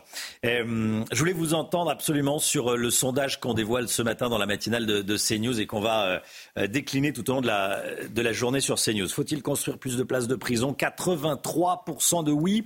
Ce qui est intéressant, c'est que c'est à peu près le même résultat qu'il y a deux ans. Donc, il y a une stabilité. Les Français veulent plus de places de prison. Et aujourd'hui, je me permets d'ajouter qu'on a 61 000 places de prison pour 75 000 détenus, sans compter ceux qui ont été condamnés à la prison ferme et qui purgent leur peine chez eux avec un bracelet. Ça veut dire que le problème euh, ne date pas d'hier. Pourquoi est-ce qu'on n'arrive pas à rattraper ce retard, Georges Fenech? Je crois qu'il y a un manque de, volonté. Vous avez très bien résumé la situation. Vous voyez le delta, c'est-à-dire euh, il manque au bas mot 30 000 places euh, de prison dans notre pays. Si on veut ne serait-ce qu'avoir à peu près euh, le même nombre de, prisons qu'en Grande-Bretagne, par exemple, les conséquences sont dramatiques. Hein. Les conséquences sont dramatiques pour les détenus eux-mêmes, puisque vous avez euh, dans certaines prisons deux à trois détenus par cellule de 9 mètres carrés. Alors on parle, on a à peu près 3000 matelas par terre, donc ils couchent à même le sol, vous voyez. Euh, et vous ne pouvez pas engager de politique de, réinsertion, de soins, de travail dans des conditions pareilles. Et, autre conséquence, on ne peut plus faire exécuter les peines. Euh, il y a, d'après les estimations, bien sûr, environ 100 000 peines de prison ferme prononcées qui sont en attente d'exécution. Pourquoi? Parce qu'on ne peut plus incarcérer compte tenu de cette surpopulation euh, carcérale. Donc on a une gestion que je qualifie, moi, une gestion hôtelière, des prisons, on n'y entre que lorsqu'une place se libère. Hmm. Donc c'est une quête. Alors pourquoi? Parce qu'il y a un manque de volonté politique, tout simplement. Euh, à la fin du quinquennat, Nicolas Sarkozy avait été euh, euh, voté la construction de, de 20 000 places de prison. Malheureusement, sous le quinquennat suivant de François Hollande et l'arrivée de Christiane Taubira, ce plan avait été totalement mis, mis de côté. Il y a quelques places de prison, disons à peu près 3000 qui ont été faites depuis l'arrivée d'Emmanuel Macron, mais souvenez-vous que lors de son premier mandat, Emmanuel Macron avait promis la construction de 15 000 places de prison qu'on attend toujours. Donc ce qui manque, c'est une volonté politique, tout simplement. Et au sein de la magistrature, au-delà de la, au-delà de la volonté politique, est-ce qu'au sein de la magistrature, il n'y a pas des courants de pensée clairement anti-incarcération? Est-ce qu'il il n'y a pas ça également qui existe? Évidemment, hein, c'est aussi euh, un des aspects importants de la question, l'idéologie qui consiste à, à dire euh, depuis longtemps déjà que la prison est, criminogène, qu'il faut absolument éviter euh, la prison. Certes, il faut développer les peines alternatives, les bracelets électroniques, les circuits autres, mais surtout, je pense qu'il faut revenir sur cette idéologie car la sanction, la prison, surtout pour des primo-délinquants euh, particulièrement déjà enracinés, je dirais, il faut euh, les stopper. C'est le cri fameux de la police. Hein. Le problème de la police, c'est la justice qui ne suit pas. C'est une, véritable faillite de l'institution pénale, répressive, qui n'arrive pas à faire exécuter les peines. Et donc, les récidivistes euh, n'ont plus peur de la prison parce qu'ils savent qu'ils ne l'exécuteront pas, la peine, ou peu ou prou voyez donc les conséquences pour notre société à tous les niveaux. Georges, est-ce qu'on pourrait aller vers des prisons privées, des prisons euh, gérées par des, entreprises privées? Ça a été le cas. Déjà, je me souviens sous le ministère d'Allemagne Chalandon, on avait en tout cas l'intendance. L'intendance, tout ce qui relève de l'intendance d'une prison peut être sous-traité. Après, euh, tout ce qui est gardiennage, euh, surveillance proprement dit, c'est plus compliqué. Là, ça relève, à mon avis, de la, de la puissance publique. Mais il faut faire preuve d'imagination. On n'est pas obligé de construire des prisons sous le même modèle, c'est-à-dire avec des miradors, des murs d'enceinte. Ça, ça devrait être réservé pour les détenus dangereux ou les, plus endurcis. Vous pouvez imaginer des plans de construction de prisons light, je dirais, qui soient intermédiaires entre les centres de semi-liberté, qui coûteraient beaucoup moins cher, et qui permettrait en plus de séparer une certaine population délinquante d'une autre pour éviter les contaminations. Merci beaucoup, Georges. Georges Fenech en direct euh, avec nous, voilà, euh, à distance. Merci, bonne journée à vous, Georges, à très vite. Restez bien sur, euh, sur CNews. Tiens, cette question que je vous pose depuis le début de la matinale. On parle de la ville de Compiègne, où un système de bonus-malus a été créé pour les demandeurs de HLM. Les dossiers des familles de voyous sont moins bien notés quand ils demandent un HLM que les dossiers des familles qui, pas, qui ne créent pas de problème, où il n'y a pas de gens condamnés. Bon, est-ce que c'est une bonne solution selon vous Vous le QR code, vous enregistrez votre vidéo et on vous entendra à 7h30 et à 8h30.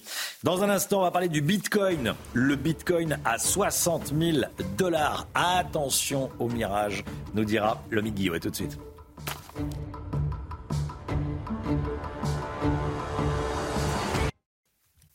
le Bitcoin qui dépasse à nouveau les 60 000 dollars. On en parle avec l'homme Guillaume. Votre programme avec Domexpo. 4 villages en Ile-de-France, 50 maisons à visiter pour découvrir la vôtre.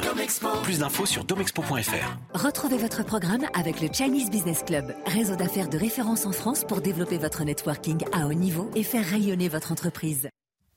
Depuis plusieurs jours, le cours du Bitcoin ne cesse de grimper, Lomic. Euh, pourquoi cette fièvre spéculative autour du Bitcoin Oui, c'est important de le dire. On est vraiment dans une bulle spéculative mmh. en ce moment. Il faut rappeler que dans le monde, 2300 milliards de dollars sont aujourd'hui placés en crypto-monnaie, dont plus de la moitié, 1200 milliards en Bitcoin. C'est une capitalisation euh, record qui contribue, hein, puisqu'il y a une forte euh, demande à faire grimper le cours de la crypto-monnaie la plus connue et la plus populaire. Son cours a augmenté de 20% ces deux dernières semaines, 10% rien que mardi. Il atteint 60 000 dollars et pourrait bientôt euh, atteindre, voire dépasser son plus haut niveau historique qui était de 69 000 dollars. Certains pronostiquent même déjà un bitcoin au-delà des 70 000 dollars et voir qu'il pourrait flirter avec les 100 000 dollars. 100 000 dollars pour un seul bitcoin.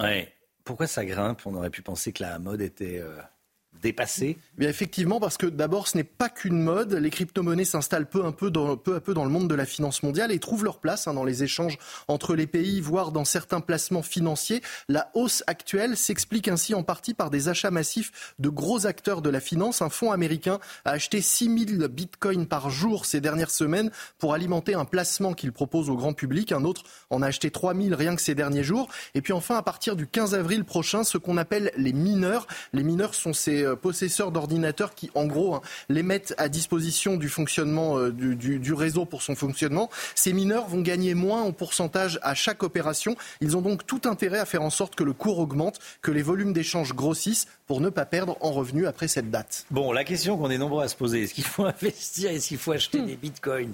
Selon vous, le Guillot Alors, chacun fait je rappelle, vous n'êtes pas conseiller financier, chacun fait euh, Il faut quand même rappeler, il faut quand même rappeler que c'est un placement très, très, très, très, très risqué. Je le disais, on est vraiment dans une bulle spéculative en ce moment. Il y a un an, après la faillite d'une plateforme d'achat et de vente de crypto-monnaies euh, FTX aux États-Unis, le cours du Bitcoin avait plongé sous les 17 000 dollars, donc bien loin des 60 000 aujourd'hui. Ça avait fait perdre des milliards à des petits investisseurs.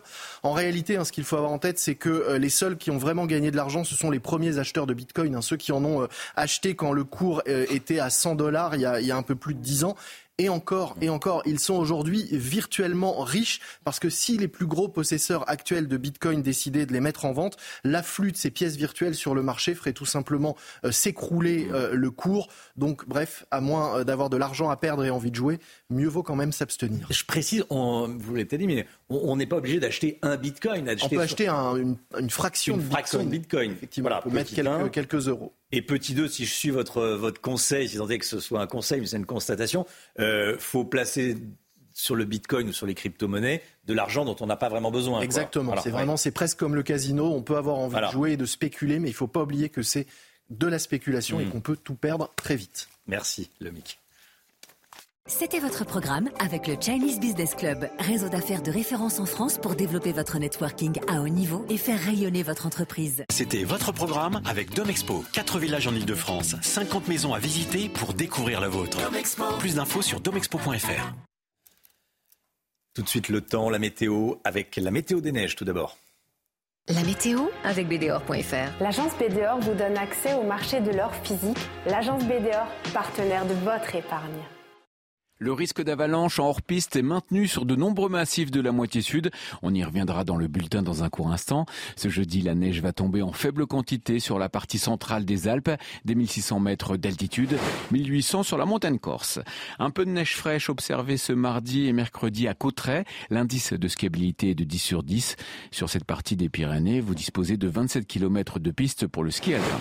Entre 10 et 20 cm de neige supplémentaire aux 13 cm de mardi dernier à Val Thorens 1,50 m de neige en bas de la station, au moins 2,20 m à plus de 3000 mètres d'altitude.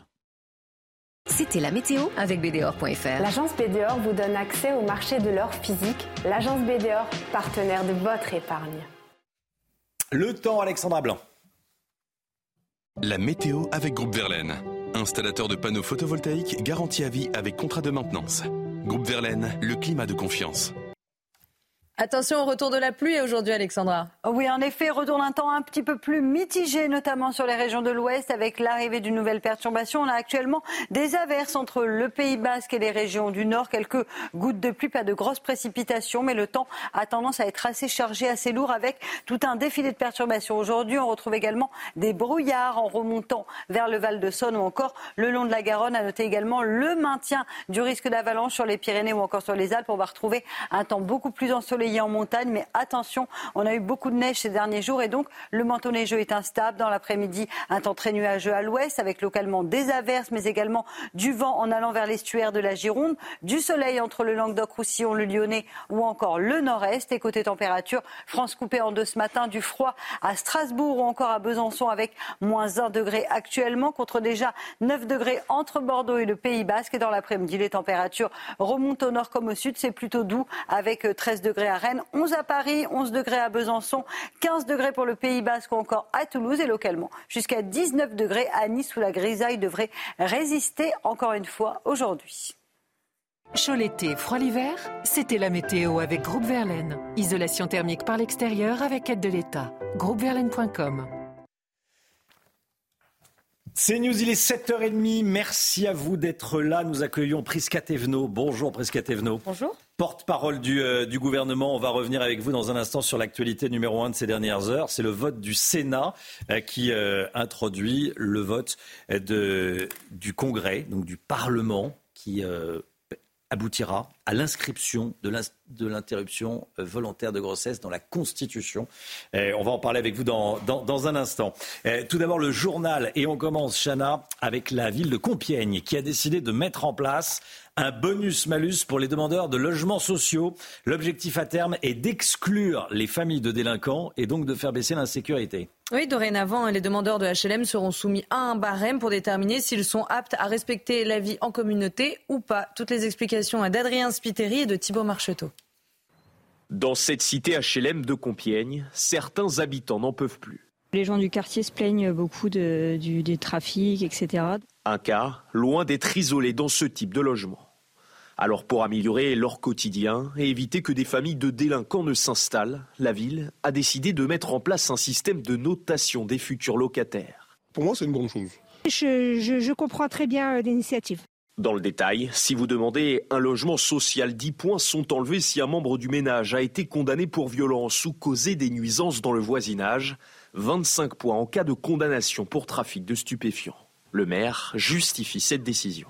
Quand on regarde des candidatures pour accéder au logement social ou pour une mutation, il est normal de faire le point de l'ensemble de la situation. Hein, lorsqu'un appartement devient une nourrice ou accueille euh, soit des petits guetteurs, soit des, des personnages ayant des responsabilités plus importantes, il en résulte des troubles. L'association de défense des locataires a de son côté saisi la CNIL concernant la protection des données et la conformité de ce système, un système qui pénalise selon elle l'ensemble d'une famille. Voilà, je vous pose la question ce matin euh, avec le, QR code. Est-ce que c'est une bonne ou une mauvaise solution? Vous flashez le QR code, vous enregistrez vos vidéos, vos réactions, vos commentaires, vos points de vue et on vous entendra euh, après la pub dans une dizaine de minutes. Aujourd'hui s'ouvre le procès de l'attentat du marché de Noël, attentat islamiste du marché de Noël de Strasbourg. Le 11 décembre 2018, le terroriste islamiste Sherif Shekat tué cinq personnes de sang-froid et ont blessé 11 autres. Il sera battu 48 heures plus tard par les autorités. Quatre hommes seront donc jugés à partir d'aujourd'hui pour déterminer leur implication dans ce drame, notamment un pour avoir armé le terroriste. Et puis Joe Biden aux États-Unis déclaré apte à exercer ses fonctions présidentielles. Le plus vieux président en exercice de l'histoire américaine a passé sa visite médicale avec succès hier. Merci Chana. Tevno avec nous, porte-parole du gouvernement. Merci d'être là, Tevno. Euh, je voulais vous entendre euh, évidemment sur l'inscription euh, de l'IVG dans la Constitution. Le vote du Sénat n'était pas gagné d'avance. Le président de la République a souligné hier soir une victoire historique. C'est le cas C'est ce que vous pensez C'est une victoire historique pour les femmes? Effectivement, oui. Le 4 mars 2024 va être une date historique pour notre pays et pour les femmes du monde entier. Nous allons pouvoir sanctuariser un droit important euh, pour les femmes. Comme vous l'avez dit, le président de la République va réunir en congrès à Versailles le Parlement pour pouvoir euh, avoir cette grande avancée euh, nécessaire et essentielle. Ça sera qu'une formalité lundi pour le, le vote du congrès. Un vote est toujours un vote. Mais a priori, il y aura la majorité des trois, cinquièmes. A priori, nous serons euh, sur une date historique. Prisca Thévenot, qu'est-ce que vous dites à ceux qui, comme au RN ou chez Reconquête, estiment que c'est une fausse urgence que d'inscrire l'IVG dans la Constitution, que le droit à l'avortement en France n'est pas, euh, n'est pas mis en danger? Mais rien que de le dire justifie que nous soyons euh, plus attentifs que jamais parce que moi, ce que je vois, c'est que depuis quelques jours, quelques temps, nous avons effectivement euh, un rassemblement national qui est très bavard, qui est très loquace, qui est très bruyant. Et puis hier, silence radio. Rien. Plus rien. Celle qui, euh, Marine Le Pen, passe son temps à dire qu'elle défendra euh, la voix des femmes, celle qui est l'égérie féminine d'une famille politique, finalement, n'est pas si présente que ça pour défendre des droits très fragile, et ce n'est pas moi qui le dis seulement, nous pouvons le constater sur la scène internationale, sur la scène européenne, nous devons sanctuariser ce droit important. Et là encore, à nouveau, Marine Le Pen se terre dans ce qu'elle sait faire de mieux, c'est-à-dire le silence et le camouflage. Alors Edwige Diaz, député du Rassemblement national, a, écrit Les Français ont du mal à se nourrir, les agriculteurs sont en crise, et là on essaie de détourner l'attention et de faire croire qu'il s'agit là d'une journée historique, alors que c'est un droit qui n'est pas du tout remis en question aujourd'hui. Il y a d'autres urgences. Mais bien sûr, c'est absolument pas remis en question, c'est absolument pas remis en cause. Juste regardons ce qui se passe pas si loin que chez nous, en Pologne, en Hongrie. Euh, il y a eu effectivement de grandes manifestations parce que ce droit a été remis en cause. Quand euh, il force est de constater euh, les extrêmes, l'extrême droite arrive au pouvoir, eh bien c'est le premier droit auquel il touche. Et Cameron, Cameron Diaz, pardon, Edwige Diaz, décidément, il est tôt, hein, il est tôt. Edwige Diaz bah, rappelle que nous devons le sanctuariser. donc oui, le 4 mars sera extrêmement important pour les femmes de, de France, n'en déplaise à Marine Le Pen. Prisca Thévenot, je voulais vous entendre également sur euh, d'autres sujets, et Dieu sait qu'il y en a. Euh, vous êtes porte-parole du gouvernement, je profite de votre, votre présence. L'Ukraine, c'est un sujet qui inquiète beaucoup les Français, l'Ukraine. Euh, le président de la République a donné le sentiment qu'il pouvait enclencher l'envoi de troupes occidentales au sol, en disant qu'il ne l'excluait pas. Il a été contredit par les autres pays européens, et 76% des Français ne veulent pas que la France envoie des troupes au sol en, Ukraine. Est-ce que c'est plus qu'une maladresse de la part du président de la République? Pense qu'au-delà euh, d'un sentiment, comme euh, vous le dites, il y a une réalité, celle du durcissement de la Russie, de sa position. Et euh, ce n'est pas un fantasme, c'est des faits la mort de Navalny, euh, les menaces de Medvedev, les cyberattaques, les ingérences informationnelles, c'est du concret. Alors que faisons-nous? On attend de se faire euh, complètement satelliser On attend cette menace étrangère en, restant les bras croisés? Nous devons agir en responsabilité. Et donc oui, nous devons continuer à soutenir l'Ukraine, nous devons avoir les yeux grands ouverts sur ce, ce que passe et ne pas avoir la main qui tremble pour continuer à défendre les intérêts des Français en européen. Et donc il faut se préparer à une guerre avec l'envoi de troupes au sol. Mais attendez, arrêtons d'inverser la situation. Euh, qui est l'agresseur ici? Qui est l'agresseur? C'est Vladimir Poutine. Et ça, il ne faut pas l'oublier. Je pense qu'on passe beaucoup de temps en ce moment à pointer du doigt un président de la République, en l'occurrence le nôtre, qui défend nos intérêts, et oublier de regarder celui qui agresse. Pas depuis dix semaines, pas depuis euh, quelques mois, mais depuis deux ans. Depuis deux ans, il ne cesse de progresser. Alors soit on reste ici et on se dit euh, les menaces étrangères finalement, c'est pas grave, soit on se mobilise. Et je pense qu'en français, nous devons nous mobiliser pour défendre nos intérêts et nos valeurs. Gabriel Attal a sous-entendu euh, à l'Assemblée que les députés RN étaient des représentants de Moscou. Euh, il a dit aux, élus RN, c'est à se demander si les troupes de Moscou ne sont pas déjà à Paris. Euh, vous partagez son point de vue? Je pense que la réaction de Marine Le Pen a montré qu'il avait raison. Je l'ai entendu euh, hier euh, au Salon de l'Agriculture, si je ne m'abuse, ou avant-hier, et je l'ai vue quelque peu énervée. Elle est sortie littéralement de ses gonds. Parce que c'est vrai que celle qui est, passée spectre dans l'art du camouflage, dans le silence, eh bien oui, elle est démasquée. Elle est démasquée aussi bien sur sa capacité à agir en France, mais aussi en européenne parce qu'elle a un groupe de parlementaires au niveau du Parlement européen. Et quand il s'agit de soutenir Navalny, quand il s'agit de soutenir l'Ukraine ou de dénoncer euh, eh ben, Kremlin, elle a dit non, non et encore non. Alors peut-être pourra-t-elle nous dire oui, mais en fait, euh, au Parlement européen, c'est Jordan Bardella qui gère. Et comme sur les prix planchers, il n'a pas compris euh, ce qu'il fallait faire ou ce qu'il fallait dire. Ben, on va voir ce qu'elle va, elle, dire et faire. Parce que le sujet va être présenté au Parlement sur notre soutien à l'Ukraine et on va voir ce qu'elle va, ce qu'elle va pouvoir dire. Quand vous parlez d'art du camouflage, vous dites que le RN, euh, concrètement, défend les intérêts russes en France, c'est ça? Je ne dis pas concrètement, je le dis fermement. Je le dis fermement. Et ce n'est pas simplement des paroles en l'air, ce sont des votes qui le confirment je le dis à nouveau au Parlement européen en permanence, quand il s'agit de pointer du doigt, de dénoncer le régime de Poutine, soit ils sont absents, ils ont piscine, soit ils sont absolument contre. Donc maintenant, je dis peut-être qu'elle s'est trompée. Il y aura un débat prochainement. J'espère qu'elle sera là. Prisca je voulais vous entendre également sur ce sondage qu'on dévoile ce matin, sondage CSA pour CNews Europe 1, le journal du dimanche, le JDD. 83% des Français estiment qu'il faut construire plus de places de prison. Il en manque 30 000 aujourd'hui. Comprenons bien, 15 000 euh, sont incarcérés. Il y a 61 000 places, 76 000 personnes incarcérées, donc 15 euh, 000 en trop. Et 15 000 qui sont sous bracelet, condamnés à de la peine de prison ferme. Donc il manque 30 000 places. Est-ce qu'il faut construire plus de places de prison? Tiens, je vous pose la question. Bien sûr, mais bien évidemment. Pourquoi on le fait pas? Bah, On le fait. le fait pas assez? Bah, on le fait. Déjà, euh, il faut dire qu'il y a la mise en place du plus grand plan de construction euh, de prisons euh, avec Emmanuel Macron depuis 2017, c'est 15 000 places supplémentaires, c'est euh, une cinquantaine concrètement de centres supplémentaires. Là, déjà, il y en a 19 qui ont été livrés dès l'année dernière.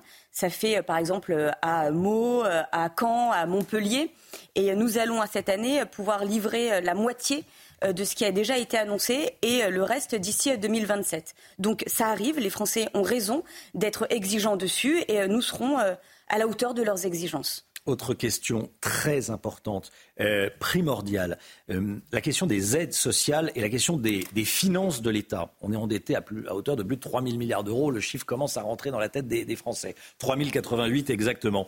Gabriel Attal veut tailler dans les dépenses sociales. Il va falloir faire des économies. 10 milliards déjà ont été annoncés par, euh, par Bruno Le Maire. L'économie va ralentir dans les prochains mois et donc les recettes vont ralentir. Est-ce qu'il va falloir réduire les dépenses sociales? Est-ce qu'il faut réduire les dépenses tout court Oui. Maintenant, avec euh, du bon sens, c'est-à-dire qu'on doit réduire nos dépenses là où on peut, mais on doit continuer à investir là où on doit. De façon très concrète, sur le social, euh, on en a beaucoup euh, parlé, je pense, sur vos plateaux. Il y a, par exemple, l'AME, l'aide médicale d'État. il ne s'agit pas de la supprimer, je le redis quand même mmh. pour être sûr, mais de la réformer. Sur la base de quoi D'un rapport qui avait été fait par Stéphanie et Evin. Là, vous voyez déjà que nous mm. avons des pistes d'amélioration, aussi bien pour l'efficacité de ce dispositif, mais aussi pour l'efficacité des dépenses publiques. Nous devons pouvoir continuer. Ensuite, il y a un certain nombre d'autres sujets sur lesquels nous devons aussi avancer en cohérence. Par exemple, sur ma prime rénov, on nous a dit en permanence qu'on allait complètement supprimer ma prime rénov. Mm. Non, pas du tout. On regarde en cohérence. L'année dernière, sur l'ensemble du budget qui a été alloué sur ma prime rénov, il y en a une grande partie qui n'a pas été utilisée. 300 millions d'euros. Mais voilà. En fait, il faut regarder ligne par ligne. Ligne par ligne. La ligne des APL, on y touche ou pas? La ligne des APL, pour l'instant, il n'y a pas eu de sujet d'y toucher. Et d'ailleurs, au contraire, ça a même été augmenté depuis, euh, depuis le début du quinquennat. Édouard Philippe dit que la, politique du logement coûte 40 milliards d'euros par an, qu'elle n'est pas efficace, qu'on pourrait la raboter de 10 milliards. Ben, Édouard Philippe pose un constat très simple. Est-ce que nous devons être meilleurs sur le sujet du logement? Oui. Et c'est ce à quoi s'attelle justement mon collègue Guillaume Casbarian. Prisca Thévenot, merci d'avoir été avec nous. Merci d'être venu ce matin sur le plateau de la, de la matinale. Bonne journée à vous. Merci. Vous êtes ministre également délégué euh, à la rénovation. Non, renouveau au renouveau démocratique. Voilà, bon. bon. rénovation démocratique, renouveau démocratique. Effectivement, renouveau démocratique. Merci beaucoup d'être venu ce matin sur le plateau de la matinale. 7h42 dans un instant. Banlieue, la politique de la ville rate sa cible, nous dira le Guillot. À tout de suite. C'est News, il est 8h moins le quart. Cette question que je vous pose depuis le début de la matinale, on parle de la ville de Compiègne où un système de bonus-malus a été créé pour les demandeurs de HLM. Les dossiers des familles de voyous sont moins bien notés que les dossiers des familles de gens honnêtes. Qu'en pensez-vous? Voici vos réponses. Ça peut être un plus parce que bon, on va clairement comprendre quelles sont les, les familles euh, qui respectent ou pas. Mais d'un côté, ça, bon, euh, certaines personnes pourraient dire que ça va être euh, discriminatoire. Euh, au niveau des personnes, sachant qu'aussi en demande HLM, on a souvent des, gens en personne euh, situation d'handicap, à ne pas oublier. Après, c'est qui tout double. Je suis tout à fait d'accord avec ce système de bonus-malus quant à l'attribution des HLM à Compiègne. Euh, j'estime que quand une famille pourrit la vie d'un quartier entier, voire d'une ville entière, avec des enfants délinquants, on vient nous dire oui, mais ils ne sont pas au courant. Et bravo, monsieur le maire de Compiègne. Voilà, souvent, euh, tout le monde est d'accord avec les, HLM, parce que euh, oui, pour que des familles qui se comportent bien soient logées, euh, ça pose de problème à personne. En revanche, que les familles de gens malhonnêtes ne bénéficient pas de cette possibilité qu'est d'avoir un logement social, parce qu'on bénéficie de la solidarité nationale, ça, ça, il euh, y, a un consensus pour ça. Autour de la table, d'ailleurs, qu'est-ce qu'on qu'est-ce qu'on en dit? Paul Sugy, Lomic Guillaume, vous vouliez réagir, Lomic Oui, ça fait penser quand même alors ce système au système de, crédit social qui a été mis en place en Chine, où on veut rappeler que les, les, devoirs passent avant les mmh. droits. Euh, mais effectivement, c'est intéressant de, de voir qu'on peut pénaliser. Alors là, vous faites référence à un régime qui n'est pas vraiment démocratique, la Chine. Non, c'est pour ça que c'est quand même des systèmes qui peuvent faire peur de se dire qu'on va mmh. noter les gens et, établir un, score euh, de, de, bonne conduite. En revanche, sur ce, sujet des, logements sociaux, Mais là, on des familles de la solidarité qui sont des fauteurs de troubles, il faut pouvoir sans doute peut-être les expulser plus rapidement et qu'il n'y ait pas ce système d'être obligé de les reloger ailleurs où on ne fait finalement que déplacer le problème en, en permanence. L'économie, tout de suite. Les banlieues, la politique de la ville rate sa cible. Votre programme avec Domexpo. 4 villages en Ile-de-France, 50 maisons à visiter pour découvrir la vôtre. Plus d'infos sur domexpo.fr. Retrouvez votre programme avec le Chinese Business Club, réseau d'affaires de référence en France pour développer votre networking à haut niveau et faire rayonner votre entreprise. Une note de France Stratégie analyse les effets concrets des derniers plans banlieue sur la mixité sociale. Qu'est-ce qu'on apprend dans cette note sur l'utilisation qui a été faite des milliards injectés ces 20 dernières années Le Guillaume eh ben, ça revient à ce que je vous disais à l'instant. On ne fait que déplacer le, problème. C'est ce que montre cette note de France euh, Stratégie, service officiel qui dépend de, Matignon, qui a publié donc euh, toute une étude sur l'impact du PNRU, le Programme national pour la rénovation urbaine, autrement dit un énième plan pour les banlieues, qui a coûté 48,4 milliards d'euros entre 2003 et 2021, plus 10 milliards pour le plan euh, actuel qui a pris le relais. Ce que constate hein, France Stratégie, c'est que les quartiers qui ont été les plus arrosés de subventions ont vu la part des logements sociaux reculer et le nombre de ménages les plus pauvres baisser. Alors dit comme ça, ça peut sembler euh, positif, hein, une bonne chose, sauf qu'en réalité, ce n'est pas parce que les ménages ont progressé, parce que les rénovations ont fait reculer la pauvreté, mmh. c'est juste que les plus pauvres ont été éjectés de ces quartiers, devenus trop chers pour eux. Autrement dit, on a injecté des milliards pour offrir aux plus modestes de meilleures conditions de vie, mais en réalité, on les a fait fuir de ces quartiers. On a donc dépensé énormément d'argent public pour simplement déplacer le problème. Pour les autres quartiers, qu'est-ce qu'il en est? Eh ben, c'est pas beaucoup mieux. Hein. Dans les trois quarts des autres quartiers, l'impact de ce PNRU a été quasiment nul euh, et, n'a pas, de, ce, de son côté, empêché l'augmentation du nombre de ménages les plus pauvres. En clair, là, on a dépensé 36 milliards d'euros en 18 ans pour un résultat nul sur le plan du niveau de vie des habitants. Alors, on peut malgré tout espérer que euh, si l'effet sur le niveau de vie est nul, on a au moins un peu amélioré la sécurité, l'emploi ou encore la réussite scolaire dans ces quartiers, même si, au vu des émeutes de juin dernier, on peut en douter. Et d'où vient tout l'argent injecté dans ce programme Alors, une partie vient évidemment de l'État, des régions, des villes, une autre vient des bailleurs sociaux, mais une partie euh, importante vient également des entreprises. Il existe en effet un dispositif que vous connaissez peut-être, hein, qui s'appelle le 1% patronal ou 1%, logement, qui consiste en un prélèvement sur la masse salariale des entreprises du secteur privé de plus de 50 salariés. Alors, c'est plus 1% qu'on prélève, c'est 0,45% aujourd'hui. C'est une taxe hein, sur les, les salaires qui finance en principe la construction de logements pour les travailleurs, des aides et des prêts pour l'acquisition de logements ou le financement de travaux, sauf que donc une partie de ces sommes collectées sert à la rénovation de quartiers sensibles en échange quand même d'un peu moins de 15 000 logements par an réservés dans ces quartiers à des salariés des entreprises qui cotisent. Encore faut-il avoir envie d'aller y habiter. C'était votre programme avec le Chinese Business Club, réseau d'affaires de référence en France pour développer votre networking à haut niveau et faire rayonner votre entreprise. C'était votre programme avec Domexpo. 4 villages en Ile-de-France, 50 maisons à visiter pour découvrir la vôtre. Plus d'infos sur domexpo.fr. Emmanuel Macron entame son euh, marathon constitutionnel. On va voir ça avec euh, Paul dans, dans un instant. À tout de suite.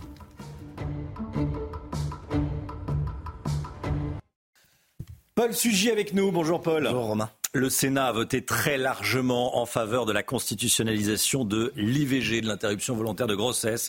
C'est un vote qui fera date, Paul? En tout cas, oui, à l'échelle de temps du double mandat d'Emmanuel Macron, le vote d'hier est marquant à plus d'un titre. Le Sénat avait déjà voté l'inscription de la liberté d'avorter dans la Constitution. Hier, le vote était plus ample, signe que euh, la quasi-unanimité de l'opinion publique sur le sujet a fait basculer encore plus de sénateurs. On savait déjà que de tous les bancs de la gauche à ceux de la majorité, en passant même par une bonne partie de la droite, eh bien, il y avait euh, une large majorité favorable, malgré euh, les avertissements de Gérard Larcher pour qui la Constitution n'est pas un catalogue de droits sociétaux, c'est ce qu'il avait dit, malgré aussi l'engagement courageux de Philippe Bach qui avait prévu un amendement qui voulait constitutionnaliser la liberté de conscience des médecins, mais qui a été balayé. Le vote du Sénat permet à Emmanuel Macron de convoquer donc dès lundi le Parlement en congrès. Arithmétiquement, on l'a bien vu, l'inscription de l'IVG dans la Constitution a cette fois toutes ses chances d'être définitivement votée. Il faut les trois cinquièmes des parlementaires. Le Sénat a voté euh, à 267 pour et 50 contre. Et à l'Assemblée, c'était 493 pour et 30 contre.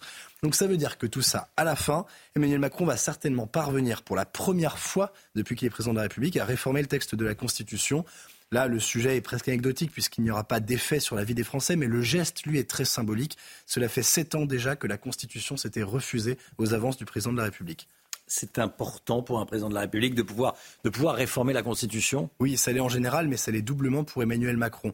Euh, vous savez comment est-ce qu'un président de la République marque l'histoire? Un siècle après la Troisième République, vous ne vous souvenez plus, et moi non plus, du nom de tous les présidents, seulement de mmh. certains. Euh, comment est-ce qu'un président marque l'histoire? Alors, bon, hormis en faisant la guerre, bien sûr, il y a les lois, mais enfin, une réforme, ça porte toujours le nom généralement du ministre qui l'a fait voter par le Parlement. Et puis, enfin, les lois qui ont été votées sous Emmanuel Macron, euh, des réformes des retraites, il y en a pratiquement à chaque mandat, des réformes de l'immigration, il y en a 40 depuis les années 80. Enfin, on voit bien que la Constitution, c'est autre chose. Dans les 12 travaux d'Hercule qu'Emmanuel Macron aimerait abattre, bon alors bien sûr, il faudrait ramener la paix en Ukraine au Proche-Orient, développer la construction européenne, mais enfin, la Constitution, ça compte pour Emmanuel Macron. Dans tous les cours de droit public de France, on apprend, on étudie la révision constitutionnelle de 2008 qui a été portée sous Nicolas Sarkozy. Une loi de société, ça marque les esprits. Tout le monde sait que François Hollande a ouvert euh, le mariage aux couples de même sexe. Mais une révision constitutionnelle, c'est tout de même encore plus chic. Surtout qu'Emmanuel Macron ne compte pas s'arrêter là. Il y a d'autres projets. Oui, et c'est surtout ça. Emmanuel Macron mmh. avait dit qu'il voulait faire tellement de réformes constitutionnelles que l'on pensait la tâche infaisable. Alors d'abord, il y a celles qui n'ont jamais vu le jour et qui semblent euh, abandonner définitivement. Dans son premier mandat, il voulait réduire le nombre de parlementaires et introduire le vote à la proportionnelle euh, aux législatives. Mmh. Mais le président est inarrêtable. En octobre dernier, il avait euh, rebelote, il avait promis de nombreuses autres réformes constitutionnelles. Alors il y aura le statut de la Corse et de la Nouvelle-Calédonie qui suppose de toucher à la norme suprême, mais aussi il avait annoncé qui souhaitait euh, élargir le référendum, ça suppose une réforme de la Constitution, et euh, inscrire aussi une nouvelle étape de la décentralisation. Euh, ce n'est plus une révision, c'est un marathon constitutionnel. Merci beaucoup, Paul Sugy. Voilà. la Corse, on va en parler notamment avec, avec Manuel Valls, qui sera l'invité de la, de la, grande interview sur CNews. Et Europe 1 à 8h10. On parlera de l'IVG, évidemment, mais aussi de la, aussi de la Corse et de, et de l'Ukraine notamment. Allez, tout d'abord le, le temps. Alexandra Blanc. La météo avec Groupe Verlaine. Installateur de panneaux photovoltaïques garantie à vie avec contrat de maintenance. Groupe Verlaine, le climat de confiance.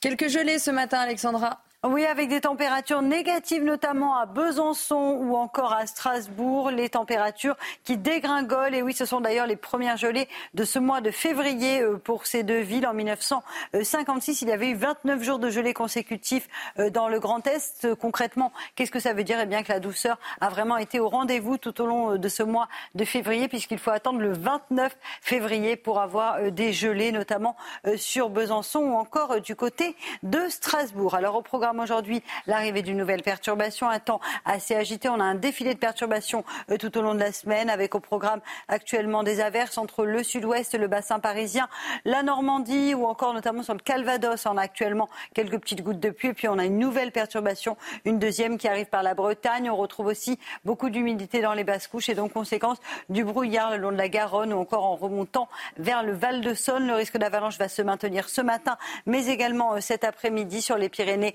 ou encore euh, sur les Alpes. On a eu beaucoup de neige ces derniers jours et donc conséquence, le manteau neigeux est particulièrement instable. Donc cet après-midi, soyez bien prudents si vous êtes à la montagne. Vous allez avoir un temps sec et ensoleillé, mais le risque d'avalanche qui se maintient. France coupée en deux aujourd'hui sur les régions de l'Ouest, un temps mitigé, très nuageux, bouché. On ne verra pas beaucoup le soleil avec en prime les averses qui vont progresser en direction des pays de la Loire ou encore de la Normandie. Plein soleil entre le Languedoc-Roussillon, le Lyonnais ou encore en remontant vers le nord-est. Et puis entre la Côte d'Azur et la Corse, on va toujours retrouver un temps assez variable avec toujours un temps très gris entre Bastia et Ajaccio. Les températures, France coupée en deux, grande douceur sur les régions de l'Ouest, 10 degrés à La Rochelle contre 0 degrés en moyenne pour le Grand Est. Et puis dans l'après-midi, les températures remontent avec localement 14 à 15 degrés pour le Sud-Ouest. Vous aurez localement 11 à Paris, 12 à Dijon, 13 degrés à Lyon et localement jusqu'à 19 degrés sous la grisaille de Nice.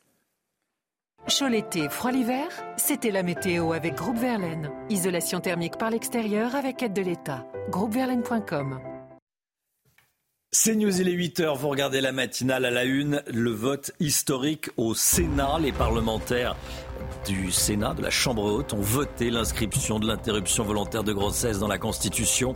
Il ne reste plus qu'à le valider lundi en congrès à Versailles.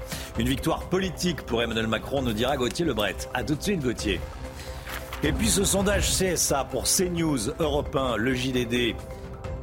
Écoutez bien, on vous le révèle ce matin, ce, ce sondage. Plus de 80% des Français, 83% des Français considèrent qu'il faut augmenter le nombre de places en prison. Une chose est certaine, il manque plus de 30 000 places pour incarcérer tous les condamnés à de la prison ferme. Georges Fenech était en direct avec nous à 7h10, vous allez l'entendre. L'IVG devrait donc bientôt faire son entrée dans la Constitution. La réforme a franchi l'étape qu'on nous disait délicate du vote au Sénat hier soir. On va regarder déjà ces, ces images, les images de sénatrices qui se prennent dans les bras à, à l'annonce du résultat. Oui, c'est très émouvant. Certaines sont émues euh, aux larmes. Dans la foulée, Emmanuel Macron a convoqué euh, le Congrès lundi prochain. Cela ne devrait être qu'une formalité. Retour sur la soirée avec Michael Dos Santos. Ce soir, le Sénat a écrit une nouvelle page du droit des femmes. Ce vote est, est historique. Après trois heures et demie de débat, le Sénat a validé l'inscription dans la Constitution française de la liberté de recourir à l'IVG. Dès l'ouverture de séance, Éric Dupont-Moretti met la pression sur les parlementaires. Les Françaises, les Français nous regardent et attendent que nous soyons tous collectivement à la hauteur de l'attente populaire, à la hauteur des combats passés, à la hauteur de la vocation universelle de la France. Quelques minutes plus tard, Stéphane Ravier, seul contre tous, défend sa motion de rejet contre la constitutionnalisation de l'IVG. Mélanie Vogel, élue écologiste, prend la parole. Le ton monte. Vous avez un seul mérite. C'est la constance que vous avez à pouvoir nous démontrer que nous avons raison de vous donner tort. On vous a pas empêché de parler. Dans le texte final, l'exécutif prévoit que la loi détermine les conditions dans lesquelles s'exerce la liberté garantie à la femme d'avoir recours à une IVG. Une liberté garantie qui n'est pas du goût des républicains. Il y aurait donc dans la Constitution des libertés et des droits garantis et d'autres qui ne le seraient pas. Finalement, l'amendement des républicains, comme tous les autres, seront rejetés. Le vote final aura lieu lundi à Versailles. Le Parlement va s'y réunir en congrès. Gauthier Lebret avec nous. C'est une victoire politique pour Emmanuel Macron. Oui, c'est historique parce que la France va être le premier pays au monde à inscrire l'IVG dans sa constitution. Et effectivement, les victoires politiques n'arrivent pas tous les jours pour Emmanuel Macron sans majorité euh, absolue au Parlement pour que celle-ci ne soit pas euh, soulignée. Alors, c'était pas gagné, vous le disiez, euh, Romain, puisque les sénateurs LR étaient réticents et il y a quelques semaines à peine, Gérard Larcher, le président du Sénat, s'opposait à l'inscription de l'IVG dans la Constitution. Mais cette, année, cette semaine, il y a eu un article très intéressant du, Parisien où des sénateurs LR expliquent que s'ils votaient contre, ils se feraient, je engueulés par leurs femmes et leurs filles. Résultat, 72 sénateurs LR ont voté en faveur de l'inscription de l'IVG dans la Constitution. Alors, c'est pas la première fois, et ça a été rappelé hier par le garde des Sceaux, qu'une grande avancée sociétale est inscrite dans la Constitution. En 2007, Jacques Chirac, juste avant de céder son fauteuil de président à Nicolas Sarkozy, avait fait pareil avec l'abolition de la peine de mort, alors que l'abolition de la peine de mort n'était pas menacée à ce moment-là, mais en perspective des années qui viennent, car on ne sait jamais de quoi demain est fait. Changer la loi, c'est facile. Changer la Constitution, c'est beaucoup plus compliqué, puisqu'il faut trois cinquièmes du Congrès, sénateurs et députés. Et donc, ce Congrès va se réunir lundi pour euh, acter euh, de l'inscription euh, de l'IVG dans la Constitution. Sachez que c'est déjà acté par une large majorité de Français, puisque en fonction des sondages, entre 8 et 9 Français sur 10 sont favorables à l'inscription de l'IVG dans la Constitution. Merci Gauthier. On parle ce matin de la ville de Compiègne. Un système de bonus-malus a été créé pour les demandeurs de HLM. Les dossiers des familles de voyous sont moins bien notés que les dossiers des familles de gens honnêtes qui demandent des, des HLM. Vous flashez le QR code et vous nous dites si c'est un bon, c'est une bonne ou une mauvaise solution. On vous entendra à 8h30. 83% des Français estiment qu'il faut construire plus de places de prison. C'est ce que révèle notre dernier sondage CSA pour CNews Europe 1, le JDD qu'on vous dévoile ce matin. Il en manque près de 30 000 aujourd'hui pour accueillir l'ensemble des personnes condamnées à des peines de prison ferme. Georges Fenech, ancien magistrat, était avec nous à 7h10 et il nous a expliqué qu'il existait des courants de pensée anti-incarcération au sein de la magistrature. Écoutez.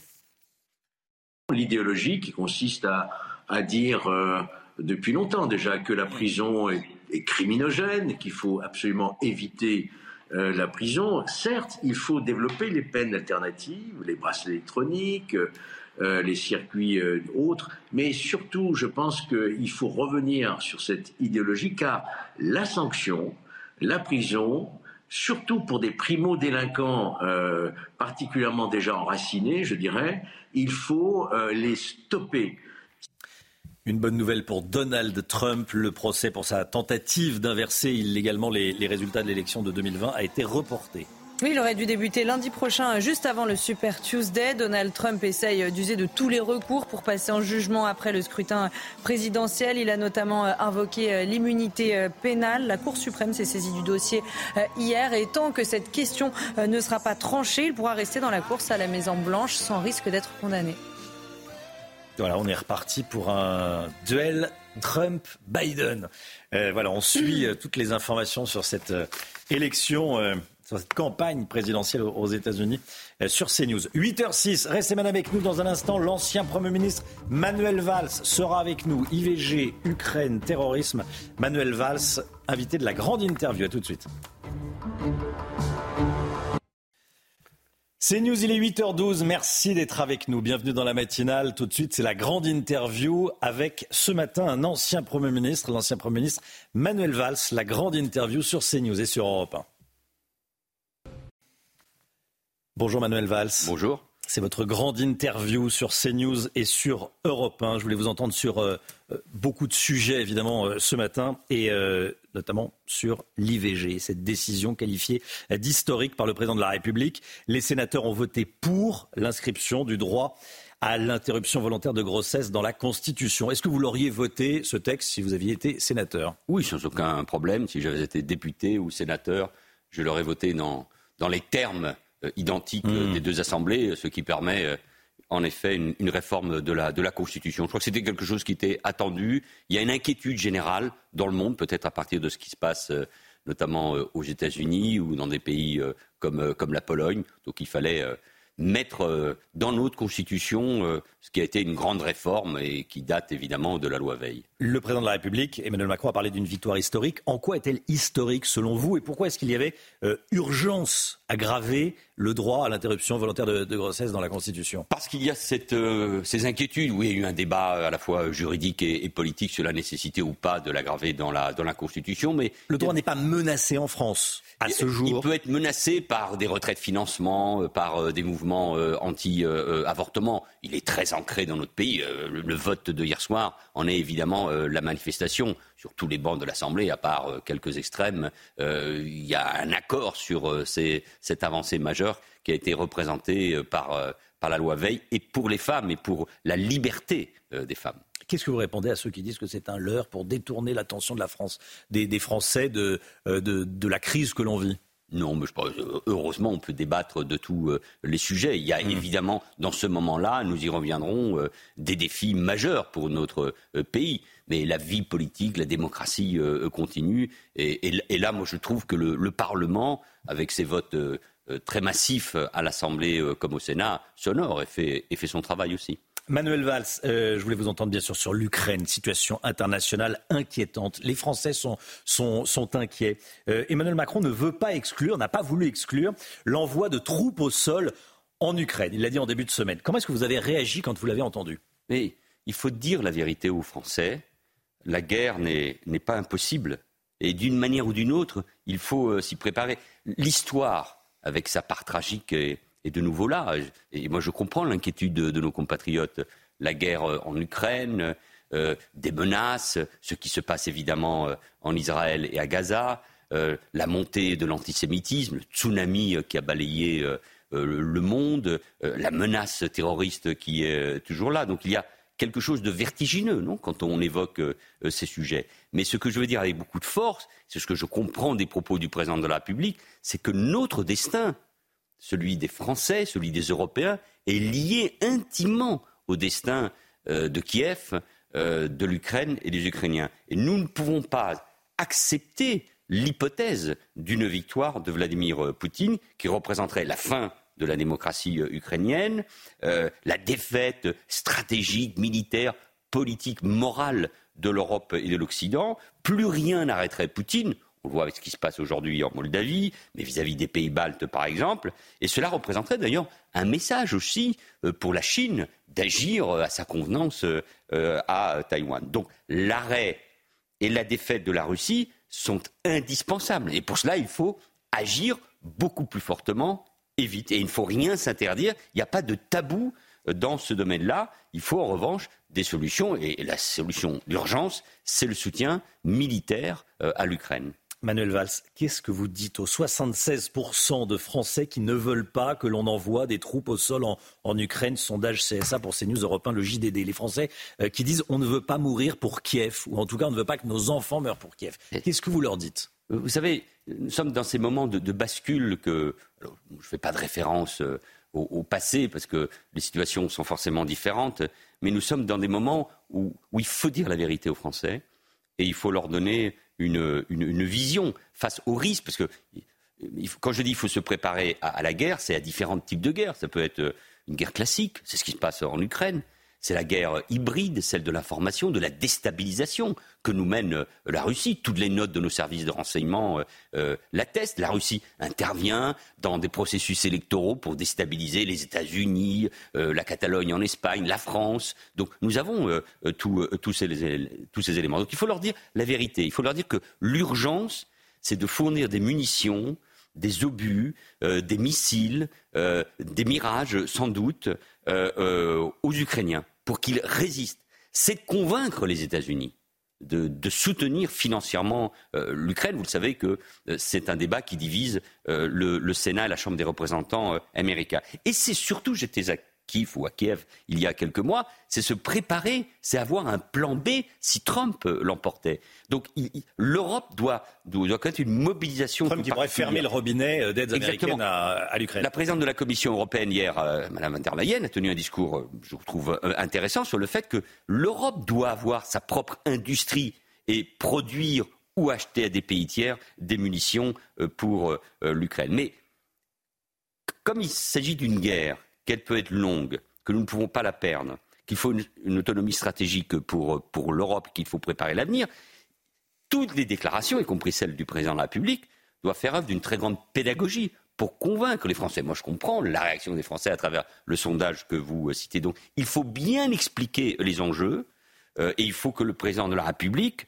se consacre à expliquer sa vision mmh. et quels sont les enjeux et les défis pour nous. Mais, je le répète, c'est ma conviction profonde dans ces moments-là, notre destin est lié à celui de l'Ukraine. Si les Européens venaient à se substituer aux Américains, ça coûterait une fortune d'aider euh, l'Ukraine. Oui, mais c'est la démocratie, euh, les valeurs universelles que nous partageons avec euh, les Ukrainiens. Vladimir Poutine a perdu la première partie. Il voulait convertir l'Ukraine dans un régime fantoche. Euh, il testait la résistance des Européens et il ne voulait pas l'OTAN à ses frontières. L'Ukraine est une nation qui résiste avec un courage incroyable. Les Ukrainiens meurent pour nous, 30 000 d'entre eux meurent pour leur liberté, qui est aussi notre euh, liberté. La Suède et la Finlande, des pays neutres depuis des décennies, c'est un signe majeur, viennent de rentrer dans l'Alliance Atlantique et nous, nous sommes en train d'augmenter nos budgets militaires. Donc il ne s'agit pas de faire peur pour faire peur, il suffit pas il ne s'agit pas d'exagérer, mais il ne faut rien s'interdire et il faut expliquer à nos compatriotes que nous avons changé de monde, qu'il y a de nouvelles menaces et qu'il faut s'y préparer. Pour cela, il faut beaucoup d'explications et beaucoup d'unité nationale sur un sujet aussi essentiel. Manuel Valls, ancien Premier ministre invité de la grande interview sur CNews et sur Europe 1. Euh, je voulais vous entendre euh, également sur ce procès qui va débuter euh, aujourd'hui. C'est aujourd'hui que s'ouvre le procès des accusés de l'attentat du marché de Noël de Strasbourg en 2018. Cinq morts. 11 blessés. Quatre hommes vont passer devant la justice pour avoir aidé le terroriste Shérif Shekat, délinquant de 29 ans, devenu euh, terroriste islamiste. Il les aurait aidés, euh, il aidé à, s'être procuré des armes. Euh, l'une des questions au cœur de ce procès est le profil de ce délinquant multirécidiviste qui, qui avait déambulé dans, les rues de, Strasbourg le, 11 décembre 2018 et qui avait abattu cinq personnes. il était fiché S. Ce profil interpelle. Oui, mais parce que nous faisons face à cette menace terroriste. Oui, vous savez, en, 2012, quand j'avais présenté comme ministre de l'Intérieur la première loi antiterroriste du quinquennat de François Hollande, j'avais évoqué un ennemi extérieur, Al-Qaïda, euh, ce qui n'était pas encore l'État euh, islamique, euh, et d'autres organisations qui nous menent une guerre depuis l'étranger, mais aussi cet ennemi intérieur, avec tous ces jeunes gens qui sont partis euh, au Levant, en Syrie, euh, en Irak. Souvent, on les fait passer par la délinquance. Ce sont les mêmes euh, profils et qui nous attaquent. Ce sont des compatriotes, ce sont des concitoyens, des gens qui vivent sur notre sol et qui nous attaquent. Et cette menace, elle est toujours là. Et, nous vivrons longtemps. Elle est toujours là. Est-ce qu'elle est plus importante qu'en 2012 ou moins importante? Est-ce que cet ennemi de l'intérieur, ces ennemis de l'intérieur sont plus nombreux qu'en 2012 aujourd'hui? Oui, puisque ce sont plusieurs milliers euh, de euh, personnes radicalisées à travers les différents euh, fichiers que, que nous connaissons. Il y a toujours une menace extérieure. Elle, peut muter, elle peut changer. Ça peut être le Hamas, le Hezbollah, l'Iran, des organisations qui se reconstituent, notamment l'État islamique en Afghanistan. Mais il y a aussi cette menace extérieure. Donc il ne faut pas mentir aux Français. La menace islamique, celle de l'islam politique, elle est toujours là. C'est un continuum. Il y a malheureusement parfois des attentats. Nous l'avons vu euh, tous ces derniers mois. Le procès de Strasbourg le rappelle. Mais là aussi, il faut cette résilience. Il faut ce, message de vérité aux, Français. Moi, je suis souvent euh, déçu par, par les divisions politiciennes de notre pays face aux enjeux, évidemment, la crise économique, le pouvoir d'achat, le réchauffement climatique, mais face à ce qui se passe en Ukraine et la menace islamique ce qui se passe aujourd'hui en Israël et à Gaza, parce qu'au fond, les Israéliens sont confrontés à la même menace à travers une guerre. Le Hamas est une organisation créée par les frères musulmans euh, qui démontre tous les jours sa haine de l'Occident, sa haine de la démocratie, sa haine des femmes, des homosexuels, de tous ceux qui ne pensent pas comme eux. Et, et nous subissons, nous avons subi les mêmes attaques. C'est le même combat, c'est celui que nous mène euh, l'islamisme. Et moi, j'ai toujours considéré c'était l'un des défis majeurs de ce début du XXIe siècle. L'imam Majoubi a déposé un, référé liberté. Il pourrait donc revenir en France, lui qui a tenu des, propos euh, contre le drapeau tricolore. Quel serait le message s'il pouvait revenir en France? Ah, Ce serait un message de, faiblesse. Enfin, nous, sommes dans un état de droit, donc chacun a droit à ses, à ses recours. Il faut que les dossiers soient bien ficelés par le ministère de l'Intérieur. Mais euh, le message de fermeté qui était celui euh, du ministre de l'Intérieur, on ne peut pas tenir ce type de propos quand on est un étranger, on n'a rien à faire dans notre, dans notre pays, c'est un message de haine vis-à-vis euh, de la France et des, et des Français. Donc moi, moi j'espère que la justice ira dans le sens de la décision du ministre de l'Intérieur. Puis il y a des recours, mais en tout cas, il faut des messages très clairs. Ces messages de haine, messages de l'islamisme, de l'islam politique, n'ont rien à faire dans notre pays. Manuel Valls, la campagne des Européennes a commencé au Salon de l'Agriculture. Comment est-ce que vous avez vécu l'accueil réservé au président de la République, Emmanuel Macron, euh, samedi avec des, huées? J'étais hier, j'ai passé quelques heures au Salon de l'Agriculture, discrètement, euh, parler avec les agriculteurs, avec les paysans, avec les responsables des, filières, la viande, le lait, les vignerons. C'est toujours passionnant, c'était calme hier. bon, il y a une très grande inquiétude dans le monde agricole, pas seulement en, France, dans dans toute l'Europe notamment cette conciliation entre la nécessité de la lutte contre le réchauffement climatique et la préservation, évidemment, de filières qui sont tout à fait essentielles. Euh, je m'inquiète, moi, de, ce climat de, violence physique et, verbale, de ces tensions. Je pense que le rôle du président de la République serait de se concentrer sur l'essentiel. J'ai parlé de l'Ukraine et d'apaiser, le salon de l'agriculture. Ce n'est pas le lieu, me semble-t-il, pour la campagne des élections euh, européennes. J'ai trouvé que les propos du président et du Premier ministre alimentaient trop la confrontation avec le Rassemblement national, c'est pas le lieu. Et on a fait le parallèle avec Jordan Bardella qui a été accueilli comme une rockstar. Oui, mais ça nous verrons bien parce qu'il faut aussi parfois le Rassemblement national sorte de ses ambiguïtés, euh, de ses contradictions euh, sur euh, l'Europe, sur la Russie, évidemment, sur ses solutions pour la crise agricole. Hmm. Le RN est ou pas dans l'arc républicain? Le débat revient régulièrement. Je ne suis pas sûr que ce soit un débat qui intéresse fondamentalement les, les Français. S'il faut parler de l'avenir, il faut que les propositions des uns et des autres soient mises sur euh, la table. Quel est le projet euh, euh, du RN pour l'avenir de la France? Son projet économique est proche de celui de la France insoumise et ruinerait notre pays. Quelle, est la vision du Rassemblement national sur l'Europe et ses relations avec Poutine? Que dit-il sur une possibilité de guerre en Europe, sinon tenir un message qui me semble défaitiste et très loin de ce qu'il faut? C'est sur ces sujets-là qu'il faut désormais que le débat ait lieu mais si possible, avec une certaine hauteur de vue, parce que cette violence physique, verbale, ces noms d'oiseaux, euh, cette campagne permanente nuit, me semble-t-il, à la démocratie et à l'unité du pays. 83% des Français, Manuel Valls, estiment qu'il faut construire plus de places de prison. C'est un sondage qu'on révèle ce matin euh, sur CNews et sur, euh, sur Europe 1 avec le, le JDD. Et vous, qu'est-ce que vous en pensez? Les Français ont raison, et, il faut d'autant plus construire de nouvelles places de prison qu'il faut euh, euh, des prisons qui soient dignes de ce nom.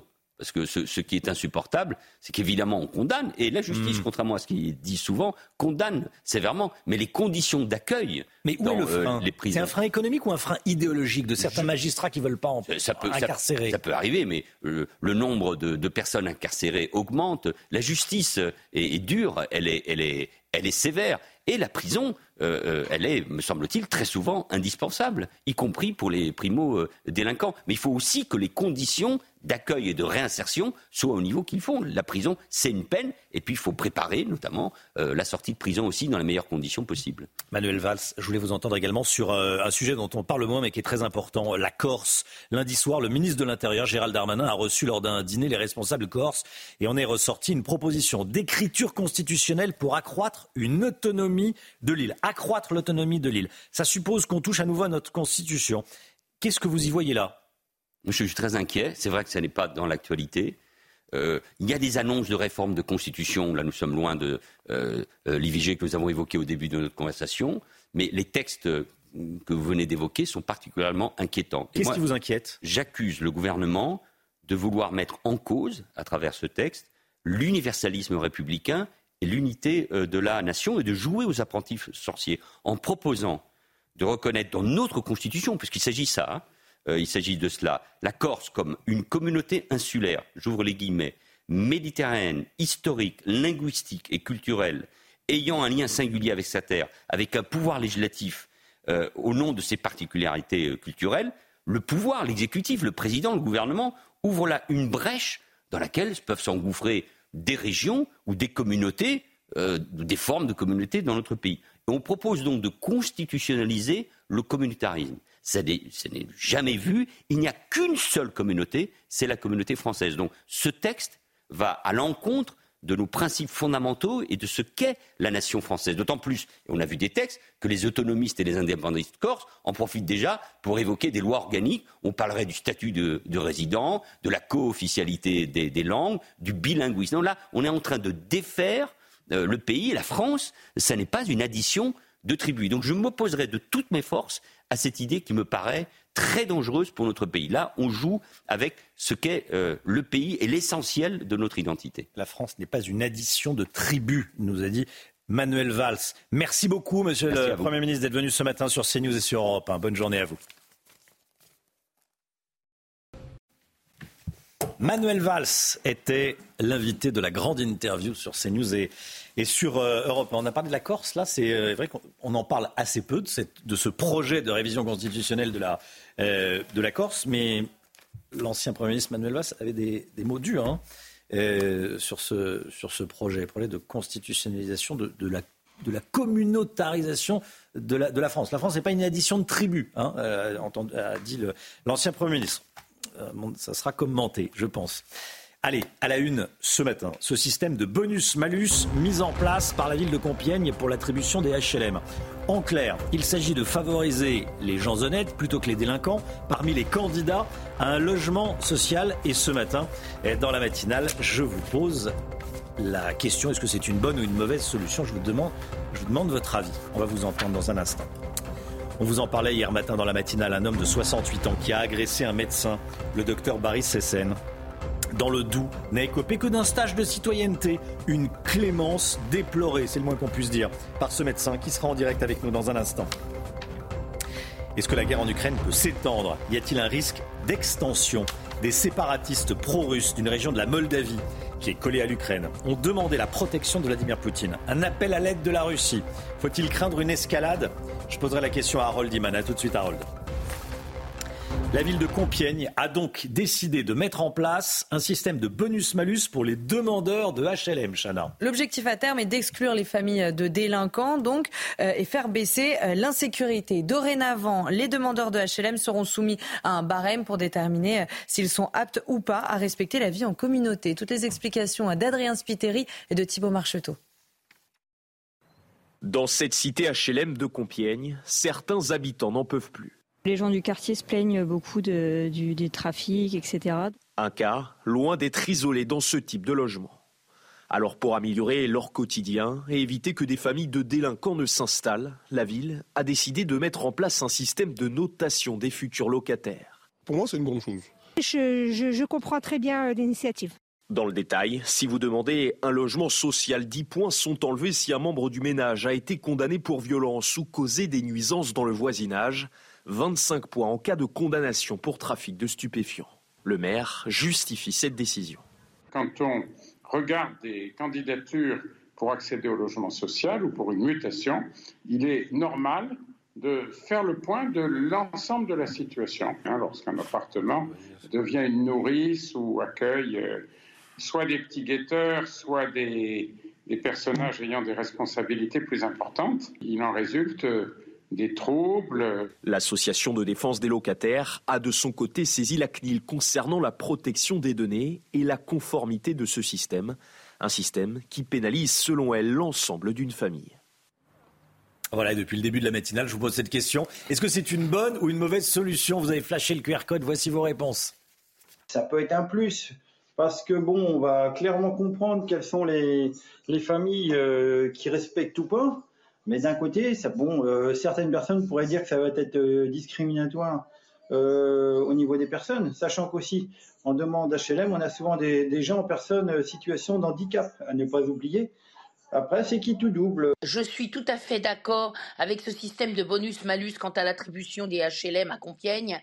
Euh, j'estime que quand une famille pourrit la vie d'un quartier entier, voire d'une ville entière, avec des enfants délinquants, on vient nous dire oui, mais ils ne sont pas au courant. Et bravo, monsieur le maire de Compiègne. Oui, je suis tout à fait d'accord. Quand j'ai vu la cité où j'ai grandi euh, et où est toujours ma maman, et qui est maintenant gouverné par des trafiquants de drogue qui demandent où on va quand on rentre dans la cité, alors que petits, ont joué sans aucun problème en bas de la maison.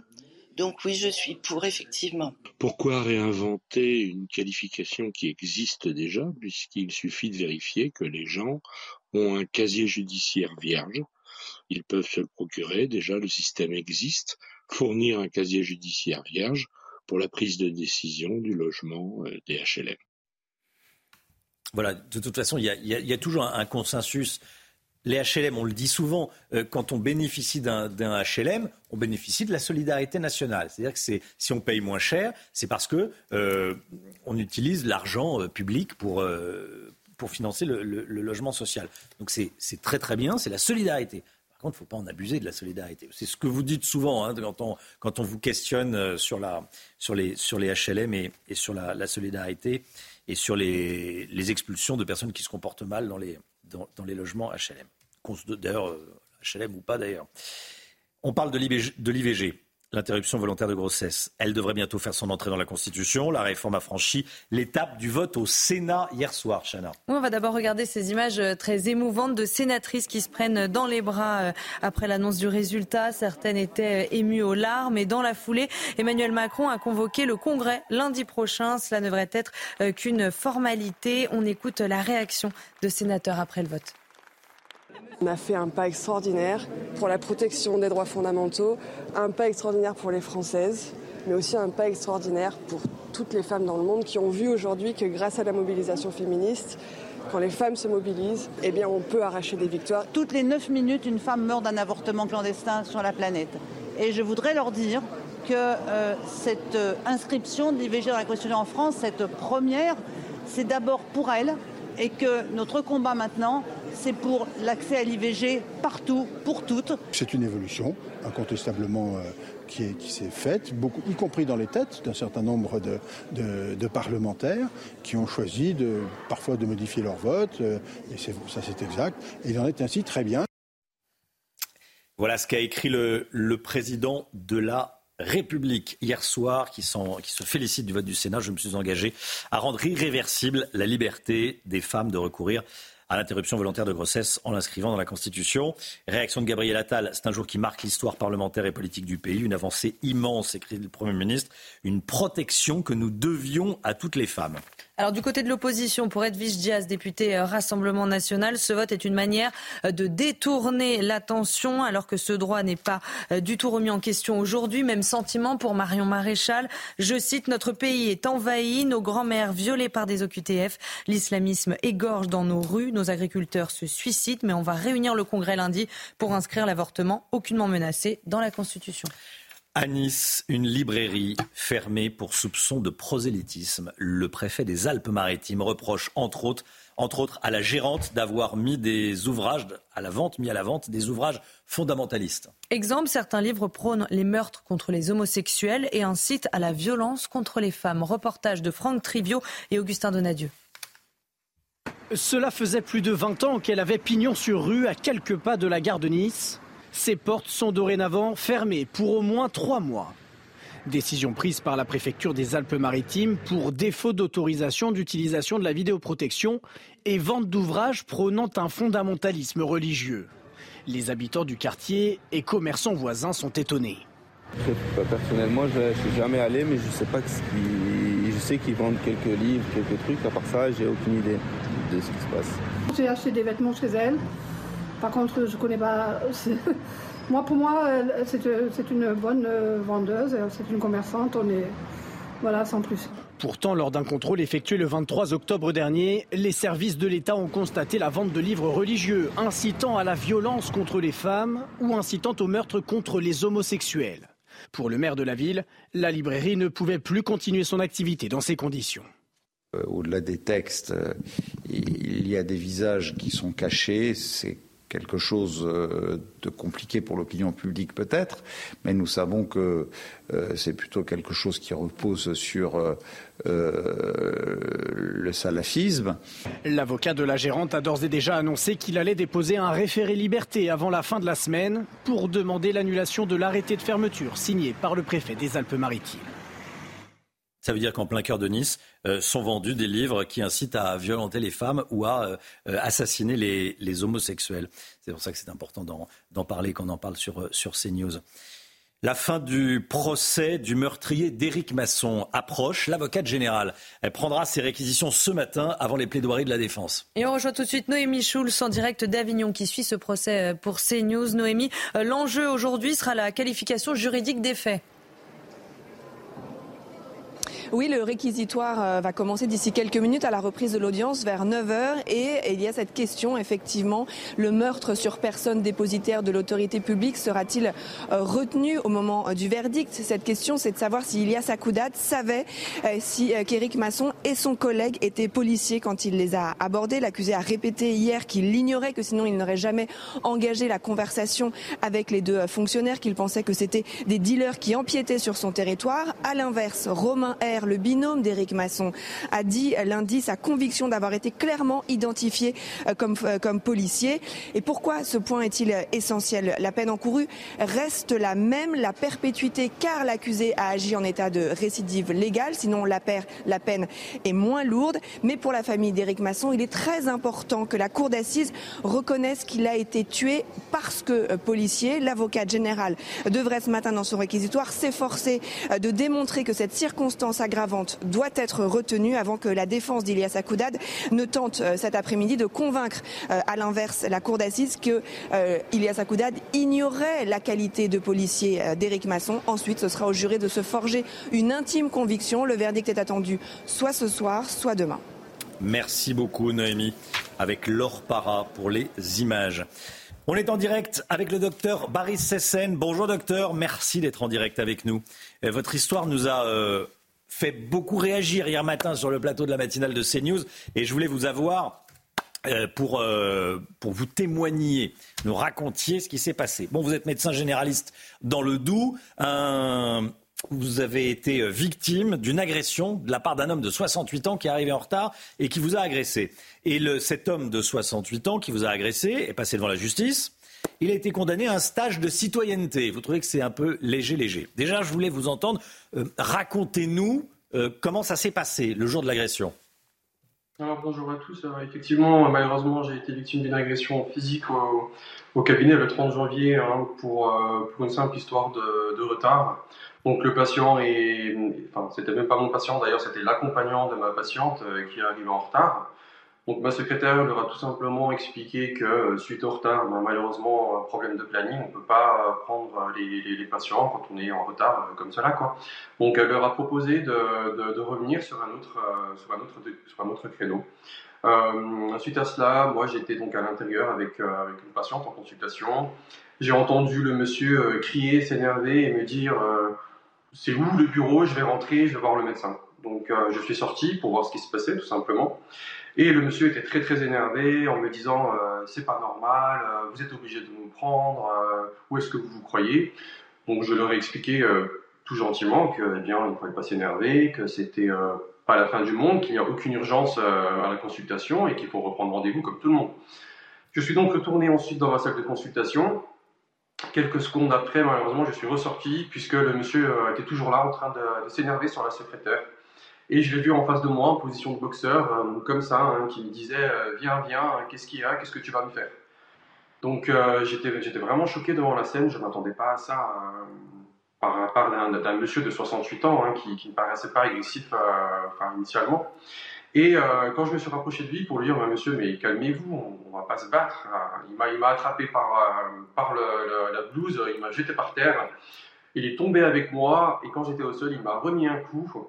Et, et voilà, ensuite j'ai réussi à me, à me, libérer et à appeler la police. Vous connaissiez cette famille? Vous, vous les connaissiez? Quel est le profil de, de cette famille et de cet individu? Alors, je, connaissais bien, euh, bien la famille, hein, puisque la patiente est, euh, est, au cabinet depuis, euh, depuis mon ouverture, donc depuis février 2022. Je n'ai eu jamais, enfin, jamais aucun problème avec elle, hein, ça se passait très très bien.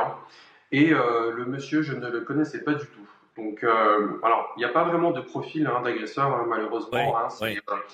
on pense souvent que c'est des jeunes voilà, qui sont un peu énervés, mais là, on, voit bien que c'est un, papy de 68 ans hein, qui, est complètement, euh, je pense, qui a complètement déraillé euh, ce jour-là. Hmm.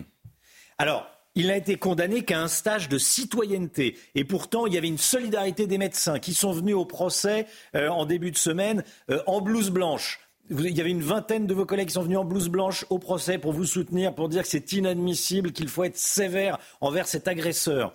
il a été condamné à un stage de citoyenneté. Alors là, personne n'a rien compris. Quelle a été votre réaction? Très très déçu hein, après, la décision. je, ne pensais pas qu'on pouvait s'en sortir avec un stage de citoyenneté après avoir exercé physiquement un médecin dans son cabinet. Je trouve cette décision vraiment vraiment légère. Alors certes, il ne faut pas que, il ne fallait pas que, que, ce jugement euh, serve d'exemple. Hein, il ne fallait pas que l'agresseur soit un exemple pour toute la France. Mais euh, là, malheureusement, je trouve qu'on a fait un exemple et que c'est un peu la porte ouverte euh, aux agressions des médecins, puisque s'en sortir avec un stage de citoyenneté, c'est juste pas possible après avoir agressé un médecin Vous avez fait appel, docteur? Alors, euh, on, est, euh, on, est en cours, hein, on a 10 jours pour faire appel, donc on attend de voir si monsieur le procureur va faire appel ou pas. Ah oui, Effectivement, si, le procureur, alors là, ça règle, ça règle le, problème. En tout cas, euh, c'était important d'en parler. On a tous été émus et, choqués, voilà, par, par la faiblesse de cette, de cette condamnation. Merci beaucoup, docteur. Merci d'avoir témoigné ce matin. Bon courage à vous. Euh, voilà, heureusement, tous les patients sont pas comme ça, mais quand il y en a, euh, il faut être extrêmement sévère. Merci beaucoup. Merci, docteur. Bon courage à vous. À bientôt. Bonne journée. La guerre en Ukraine, est-ce qu'il y a un risque d'extension du conflit? On en parle depuis le début de la matinale. La question se pose à nouveau euh, ce matin. Pourquoi? Parce que une région voisine de l'Ukraine, qui se situe en Moldavie, demande de l'aide à Vladimir Poutine. Harold Iman, cette région, c'est la Transnistrie. Euh, expliquez-nous ce qu'il faut s'inquiéter. Est-ce qu'il y a un risque d'extension du conflit? Vladimir Poutine essaye d'allumer autant d'incendies que possible dans toute sa région d'influence. Il en a une, c'est la Transnistrie. Cette zone, ce ruban de terre qui euh, serait normalement en Moldavie existe depuis la dislocation de l'Union soviétique. Et là, il y a une population russophone et il y a une base militaire russe. Euh, de, de 2000 soldats. Et donc, il y a bien sûr cette population, ces, dirigeants euh, qui sont reconnus par personne, ont demandé une aide parce que, eh bien, on ne sait pas, parce que la Moldavie n'a pas d'armée, elle ne va pas attaquer la petite Transnistrie, elle est assez petite elle-même. Et donc, si il venait y avoir plus de soldats russes sur ce territoire, cela pourrait menacer la stabilité de la Moldavie Emmanuel Macron a souvent évoqué cette question et aussi ça pourrait menacer l'Ukraine car on pourrait, avec ces troupes russes, prendre l'Ukraine à revers. Merci beaucoup, merci beaucoup Harold. Tiens, cette information qui tombe à l'instant. L'inflation ralentit en février, plus 2,9% sur un an. On se rapproche des 2%. 2,9% d'inflation sur, euh, sur un an, ça vient, de, ça vient de tomber. On va parler euh, tout de suite de la pénurie de médicaments, c'est la santé. Votre programme avec mesjambes.com, la référence des bas de contention avec des centaines de modèles sur Internet. mes-jambes.com. Comment lutter contre les pénuries de médicaments? C'est la question que vont, que vont, se poser les députés aujourd'hui. Oui, une proposition de loi arrive à l'Assemblée nationale pour contraindre les industriels du médicament à faire plus de stocks pour anticiper. Alors si ça réjouit les associations euh, de patients, les industriels comme les pharmaciens sont sceptiques. Reportage en Loire-Atlantique signé Michael Chailloux. C'est le quotidien du pharmacien, la course aux médicaments. Bah là, je vous montre actuellement la, dernière commande que j'ai passée et euh, donc la totalité des produits qui ne m'ont pas été livrés puisque euh, on est passé sur, euh, le répartiteur de secours qui lui non plus n'en a pas. Ici, la moxicilline vient d'Allemagne avec emballage dans la langue de Goethe. L'an dernier, les signalements de rupture de stock ont augmenté de 30%. Obliger les industriels du médicament à stocker plus sous peine de sanctions financières, cette association de patients dit Banco. France Asso Santé souhaite 4 mois de stock tournant hein, et ces stocks seront déstockés en cas de pénurie. Donc c'est une manière de prévenir les pénuries pour les patients. 4 mois de stock obligatoire au lieu de deux actuellement, notamment sur les 6 000 médicaments d'intérêt majeur. C'est le cœur de la proposition de loi présentée à l'Assemblée. Mais pour ce pharmacien, cela ne répond pas du tout à l'urgence du moment. C'est comme si euh, on disait euh, donc euh, à l'Ukraine, bah écoutez, vous avez besoin d'armes, mais on va pas vous les fournir maintenant. On va d'abord nous faire nos réserves et ensuite on vous les donnera. On a vraiment besoin des médicaments maintenant et on a besoin qu'ils les libèrent en fait maintenant. Les industriels du médicament sont aussi sceptiques par rapport à cette proposition de loi, car stocker, ça coûte cher. C'était votre programme avec mesjambes.com, la référence des bas de contention avec des centaines de modèles sur Internet. mes-jambes.com. On se retrouve demain matin 5h55 avec toute l'équipe. Dans un instant, c'est l'heure des pros avec Elliott Deval et ses invités. Bonne journée sur CNews.